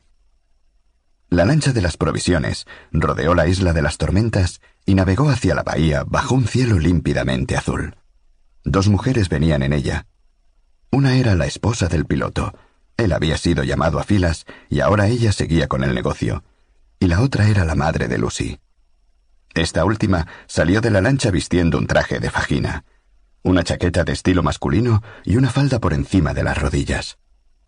Lucy la abrazó con fuerza. Mamá, qué sorpresa. Pero si te escribí. La carta venía con el correo en la misma lancha. Mamá había olvidado que el correo llegaba solo una vez cada quince días. ¿Este es mi nieto? Pero si ya es todo un hombre. El pequeño Joe, de casi tres años, tuvo un acceso de timidez y se escondió tras la falda de Lucy. Era hermoso, alto para su edad y de pelo oscuro. ¿No es idéntico a su padre? dijo mamá. Sí, respondió Lucy. Te debes de estar congelando. Ven, sube a casa. ¿De dónde sacaste esa falda? Recogieron las provisiones y comenzaron a subir por la ladera hacia la cumbre. Por el camino la madre no dejaba de parlotear. Está de moda, querida. Ahórratela. Además, allá no hace tanto frío. ¡Qué viento! Supongo que puedo dejar mi maleta en el muelle. ¿Quién la va a robar? Jane está comprometida con un soldado norteamericano. Blanco, gracias a Dios. Es de un lugar que se llama Milwaukee y no anda masticando chicle. ¿No te parece un encanto? Ahora solo me quedan cuatro hijas por casar. Tu padre es capitán de la Home Guard. ¿Te lo había dicho? Se pasa la mitad de la noche en pie patrullando la propiedad a la espera de paracaidistas alemanes. El almacén del tío Steven fue bombardeado. No sé cómo se las va a arreglar. Creo que hay un acta de guerra o algo así. Basta, mamá. Te quedan catorce días para contarme las novedades. rió Lucy. Llegaron a la casa y la madre comentó. ¿No es precioso? Entraron. Me parece realmente una delicia. Lucy sentó a su madre ante la mesa de la cocina y preparó té. Tom te traerá tu maleta. En un momento estará aquí para almorzar con nosotros. ¿El pastor? Sí. Así que encuentra tareas para David. La cosa es al revés, rió Lucy. Ya te lo contará él mismo. Pero aún no me has dicho por qué estás aquí. Querida, me parece que ya era hora de que nos viésemos. Sé que es de esperar que no hagas viajes innecesarios, pero una vez en cuatro años no es demasiado pedir, ¿verdad? Desde afuera les llegó el ruido del jeep, y un momento después, David entraba por sí mismo en su silla de ruedas. Besó a su suegra y presentó a Tom. Tom, hoy puede ganarse el almuerzo trayendo la maleta de mamá, pues ella se ha traído sus propias provisiones, dijo Lucy. Es un día duro, dijo David calentándose las manos en la cocina. Entonces, ¿te estás tomando la cría de las ovejas en serio? preguntó la madre de Lucy. En este momento el rebaño es el doble de lo que era hace tres años, le informó David. Mi padre nunca se tomó en serio el trabajo de esta isla. He cercado diez kilómetros de tierra en la cima del acantilado, he mejorado los pastos y he introducido métodos modernos de crianza. No solo tenemos más ovejas, sino que cada animal nos da mejor carne y más abundante. Lo mismo sucede con la lana. Supongo que Tom hace el trabajo físico y tú das las órdenes, dijo la madre tanteando. Todo a medias, mamá, dijo David riendo. Para el almuerzo tenían corazones, y además los dos hombres comieron montañas de patatas fritas. La madre alabó los buenos modales de Joe en la mesa. Luego, David encendió un cigarrillo y Tom llenó su pipa. Lo que quisiera saber es cuándo nos vais a dar más nietos, dijo la madre con una sonrisa iluminándole la cara. Se produjo un largo silencio. Bueno, creo que es una maravilla todo lo que está haciendo David, acotó la madre. Sí, respondió Lucy. Durante el tercer día de la visita de su madre, Lucy y ella caminaban por la cima del acantilado. El viento había amainado y el tiempo invitaba a pasear. Iban con Joe, a quien habían puesto un suéter de pescador y un abrigo de piel. Se detuvieron en una subida para contemplar a David, que con Tom y el perro iban arriando las ovejas. Lucy podía ver en la expresión de su madre una lucha interna entre la preocupación y la discreción. Decidió ahorrarle el esfuerzo de formular preguntas. No me quiere, le dijo. La madre lanzó una rápida mirada para asegurarse de que Joe no oía. Estoy segura de que no es así, mi querida. Cada hombre expresa su amor de manera dif... Mamá, no hemos sido marido y mujer, de hecho, desde que nos casamos. Pero, dijo señalando con la cabeza a Joe, fue una semana antes de la boda. Oh, querida. Entonces el accidente... Sí, pero no en la forma que estás pensando. No es nada físico. Simplemente no quiere. Lucy lloraba silenciosamente. Las lágrimas le corrían por las mejillas tostadas y curtidas por el viento y el sol. ¿Le has hablado acerca de ello? Lo he intentado. Quizá con el tiempo... Ya han pasado casi cuatro años. Hubo una pausa. Comenzaron a caminar a través del brezal bajo el débil sol de la tarde. Joe corría tras las gaviotas. La madre dijo, En una ocasión casi dejé a tu padre. ¿Cuándo? preguntó ahora Lucy azorada. Fue poco después de que naciera Jane. En aquel entonces no estábamos bien económicamente. Tu padre trabajaba para su padre y se produjo una crisis. Estaba esperando familia por tercera vez en tres años, y parecía que una vida dedicada a tener hijos e ingeniárselas para estirar el dinero no me aportaba nada que me pudiera parecer halagüeño. Además, descubrí que estaba visitando a alguien que le había entusiasmado una vez, Brenda Simmons. Tú nunca la conociste. Luego ella se fue a Basingstoke de pronto me pregunté qué estaba haciendo y para qué, y no podía hallar una respuesta. Lucy tenía recuerdos leves y fragmentados de aquellos días. El abuelo con bigotes blancos, su padre más delgado, dilatadas comidas familiares en la gran cocina de la granja, risas, sol y animales. Por aquel entonces, el matrimonio de sus padres parecía representar una felicidad sólida y permanente. Ahora dijo, ¿Por qué no lo hiciste? Quiero decir, ¿por qué no te marchaste? En aquellos tiempos no se hacía. El divorcio no era nada común y las mujeres no podían conseguir trabajo. Ahora trabajamos en todo tipo de cosas. También lo hicieron en la guerra pasada, pero luego todo cambió. Hubo paro laboral. Supongo que esta vez también pasará lo mismo. De algún modo los hombres se salen con la suya hablando en términos generales. ¿No es así? Y te alegras de haberte quedado. No hubo respuesta, y no era una pregunta. La gente de mi edad no tendría que hacer declaraciones acerca de la vida. Pero mi vida ha sido una cuestión que se iba haciendo segundo a segundo, y lo mismo sucede con la mayoría de las mujeres que conozco. Seguir con lo que se está haciendo usualmente parece un sacrificio, pero casi nunca lo es. De todos modos, no voy a darte ningún consejo. No me harías caso. Y si me lo hicieras, luego me echarías la culpa de tus problemas. Pues así es. Oh, mamá, dijo Lucy sonriendo. ¿Volvemos? dijo su madre. Creo que ya hemos andado bastante por hoy. Una noche en la cocina, Lucy le dijo a David, Me gustaría que mamá se quedara otra semana si puede. La madre estaba arriba, acostando a Joe y contándole un cuento. ¿Quince días no son suficientes para diseccionar mi personalidad? preguntó David. No seas tonto, David. Él se aproximó en su silla de ruedas hasta el asiento de ella. ¿Me vas a decir que no habláis sobre mí? Claro que hablamos de ti. Eres mi marido. ¿Qué le has dicho? ¿Qué puede importarte? dijo Lucy no sin malicia. ¿De qué puedes avergonzarte? Vete al diablo. No tengo nada de qué avergonzarme, pero a nadie le gusta que su vida privada sea pasto de dos mujeres chismosas. No chismeamos sobre ti. Entonces, ¿de qué habláis? Te sientes molesto, ¿verdad? Respóndeme. Yo le digo que quiero separarme de ti, y ella trata de disuadirme. Él hizo girar su silla y se alejó diciendo, Dile que no necesita preocuparse por mí. ¿Lo dices en serio? le gritó ella. Él detuvo la silla. No necesito a nadie, ¿me entiendes? Me las puedo arreglar perfectamente solo. ¿Y yo? dijo ella suavemente. Quizá yo necesite a alguien. ¿Para qué? Para que me ame. La madre entró y olfateó el clima. Está profundamente dormido, dijo. Se rindió antes de que la Cenicienta llegara al baile. Bueno, me voy a recoger mis cosas para no dejar todo para el último momento. Volvió a salir. ¿Crees que alguna vez lo nuestro cambiará, David? No sé a qué te refieres.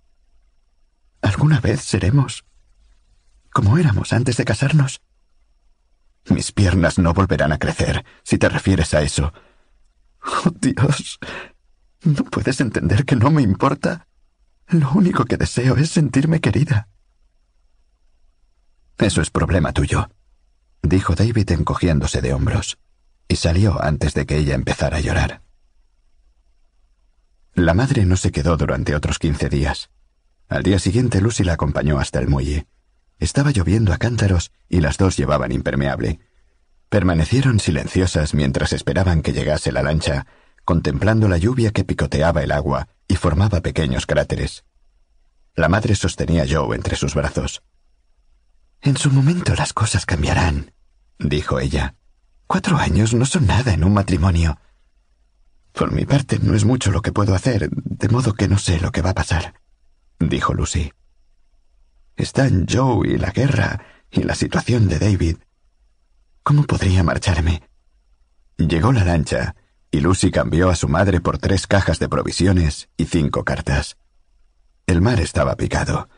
La madre se sentó en la pequeña cabina de la lancha. Se dijeron adiós con el brazo en alto hasta que la barca desapareció en la curva que rodeaba la isla. Luego Lucy se sintió terriblemente sola. No quiero que se vaya la abuela. Comenzó a llorar Joe. Yo tampoco, dijo Lucy. 10. Godliman y Blocks caminaban uno junto al otro por la acera de una calle comercial londinense dañada por los bombardeos. Constituían una pareja muy desigual. El profesor, cargado de hombros, con su cara de aguilucho, sus gruesos anteojos de cristal de roca y la pipa, caminando sin mirar dónde pisaba con pasos cortos y apresurados, y el otro, un joven de pies planos, rubio y empecinado con su impermeable de detective y su espectacular sombrero. Parecían el diseño de una historieta cómica que aguardara su leyenda para ir a la imprenta. Me parece que Dinadel tiene muy buenos padrinos, iba diciendo Godliman. ¿Por qué? Es la única explicación de que pueda ser tan insubordinado impunemente. Decir saludos a Willy, Solo podría referirse a Canaris. ¿Usted cree que deben de haber sido compinches? De alguien es compinche, y quizá lo sea de alguien más poderoso que Canaris. Tengo la impresión de que eso nos lleva mucho más lejos. La gente que está bien vinculada generalmente establece esas vinculaciones en la escuela, en la universidad. Piénselo. Se encontraban en el exterior de una tienda que presentaba un enorme boquete donde una vez hubo un gran escaparate cerrado. Ahí colgaba un burdo cartel pintado a mano y clavado en el marco que decía aún más abierto que de costumbre. Vi otro en un puesto de policía, dijo Blocks riendo, que decía Portaos bien, que seguimos abiertos. Se ha convertido en una forma de arte menor. Siguieron andando. Luego Blocks dijo ¿Y qué importancia tiene que Dinadel haya ido al colegio con algún jerarca de la Wehrmacht? En la escuela siempre sacas fotos de los alumnos. Middleton, en el subsuelo de Kensington, la casa donde el MI6 vivía antes de la guerra, tiene una colección de miles de fotografías de oficiales alemanes, fotos escolares durante fiestas, en desfiles estrechándose las manos con Adolfo, fotos de periódicos, en fin, hay de todo. Ya veo, dijo Blocks. De modo que si usted está en lo cierto y Dinadel ha asistido en Alemania a los equivalentes de Eton y Sandhurst, seguramente tenemos una foto de él. Es casi seguro.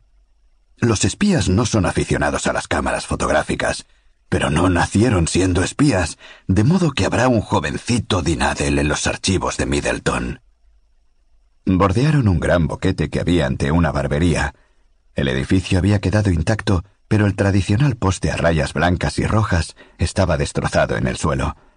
Un cartel en el escaparate decía Casi nos afeitan, pero afeitamos. Haga el favor de pasar.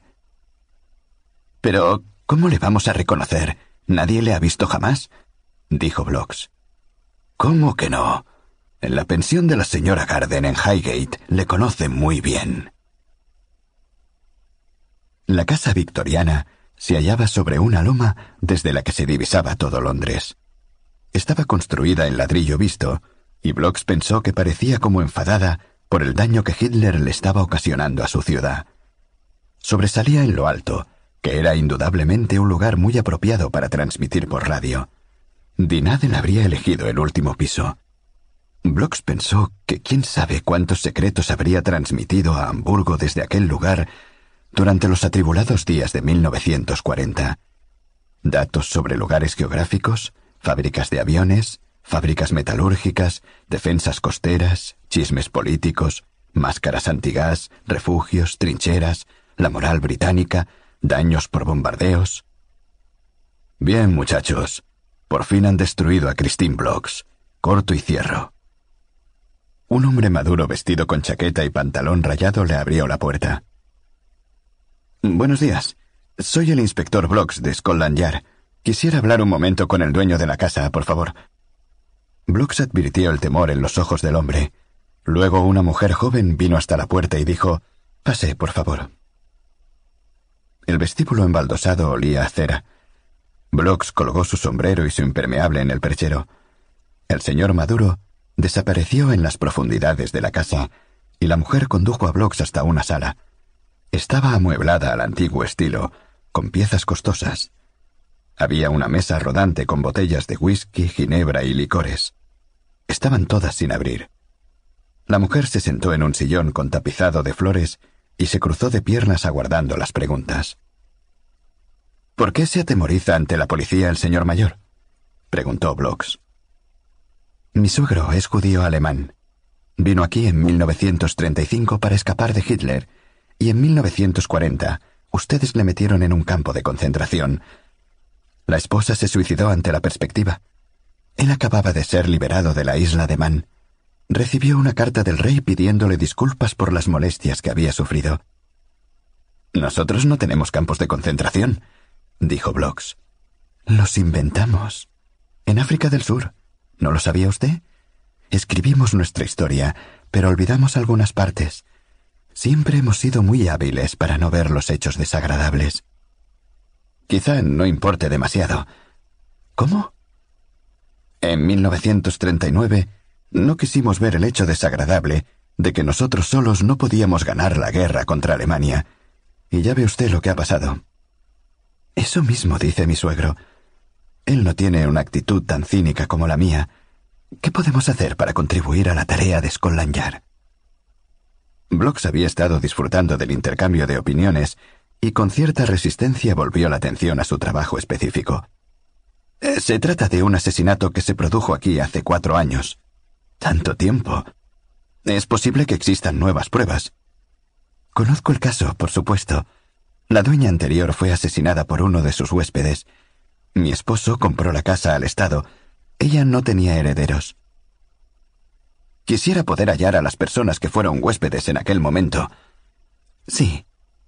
Ahora desapareció la hostilidad en el tono de la mujer, y su inteligente rostro se reconcentró en el esfuerzo por recordar. Cuando nosotros llegamos aquí, había tres que vivieron en la casa antes del hecho. Un oficial de marina retirado, un vendedor y un joven de Yorkshire. El joven se alistó en el ejército, aún no se escribe. El vendedor fue llamado al frente y murió en el mar. Lo sé porque dos de sus cinco esposas se pusieron en comunicación con nosotros, y el comandante aún está aquí. ¿Aún está aquí? A eso se le llama tener suerte. Me gustaría verle, por favor. ¿Cómo no? Ella se puso de pie. Ha envejecido bastante. Lo acompañaré hasta su habitación. Subieron por la escalera alfombrada hasta el primer piso. Ella dijo, Mientras usted habla con él, buscaré la última carta del muchacho que está en el ejército. Llamó a la puerta. Era más de lo que habría hecho la dueña de la casa donde vivía Brooks, pensó este con asombro. Está abierto, dijo una voz, y Blocks entró. El comandante estaba sentado en una silla junto a la ventana, con las piernas envueltas en una manta. Llevaba chaqueta deportiva, camisa y corbata, y usaba gafas. El pelo se le veía ralo y los bigotes grises. La piel suelta y arrugada en un rostro que una vez debió de haber sido fuerte. El cuarto era el hogar de un hombre que vivía de sus recuerdos. Había pinturas de barcos en alta mar, un sextante y un telescopio. También una fotografía de cuando era niño a bordo del barco de la Real Armada Británica, el Winchester. Vea usted, dijo sin darse la vuelta. Dígame por qué ese joven no está en la marina. Block se dirigió a la ventana, desde donde se divisaba, justo en la curva de la acera de enfrente, un carro de panadero tirado por un caballo, un caballo viejo que bajaba la cabeza y la hundía en la bolsa que llevaba colgada al cuello, mientras el muchacho, que era una mujer, hacía las entregas. Llevaba pantalones, el rubio pelo muy corto, y tenía un magnífico busto. Blocks rió diciendo, Es una mujer con pantalones. Dios santo, es cierto. El comandante dio media vuelta. En estos días no se puede saber. ¿Qué cosa las mujeres con pantalones? Block se presentó diciendo, Hemos reabierto el caso de un asesinato que se cometió en 1940. Creo que usted vivió aquí en la misma época que el sospechoso principal, un tal Henry Faber. Es cierto. ¿Qué puedo hacer para prestar mi colaboración?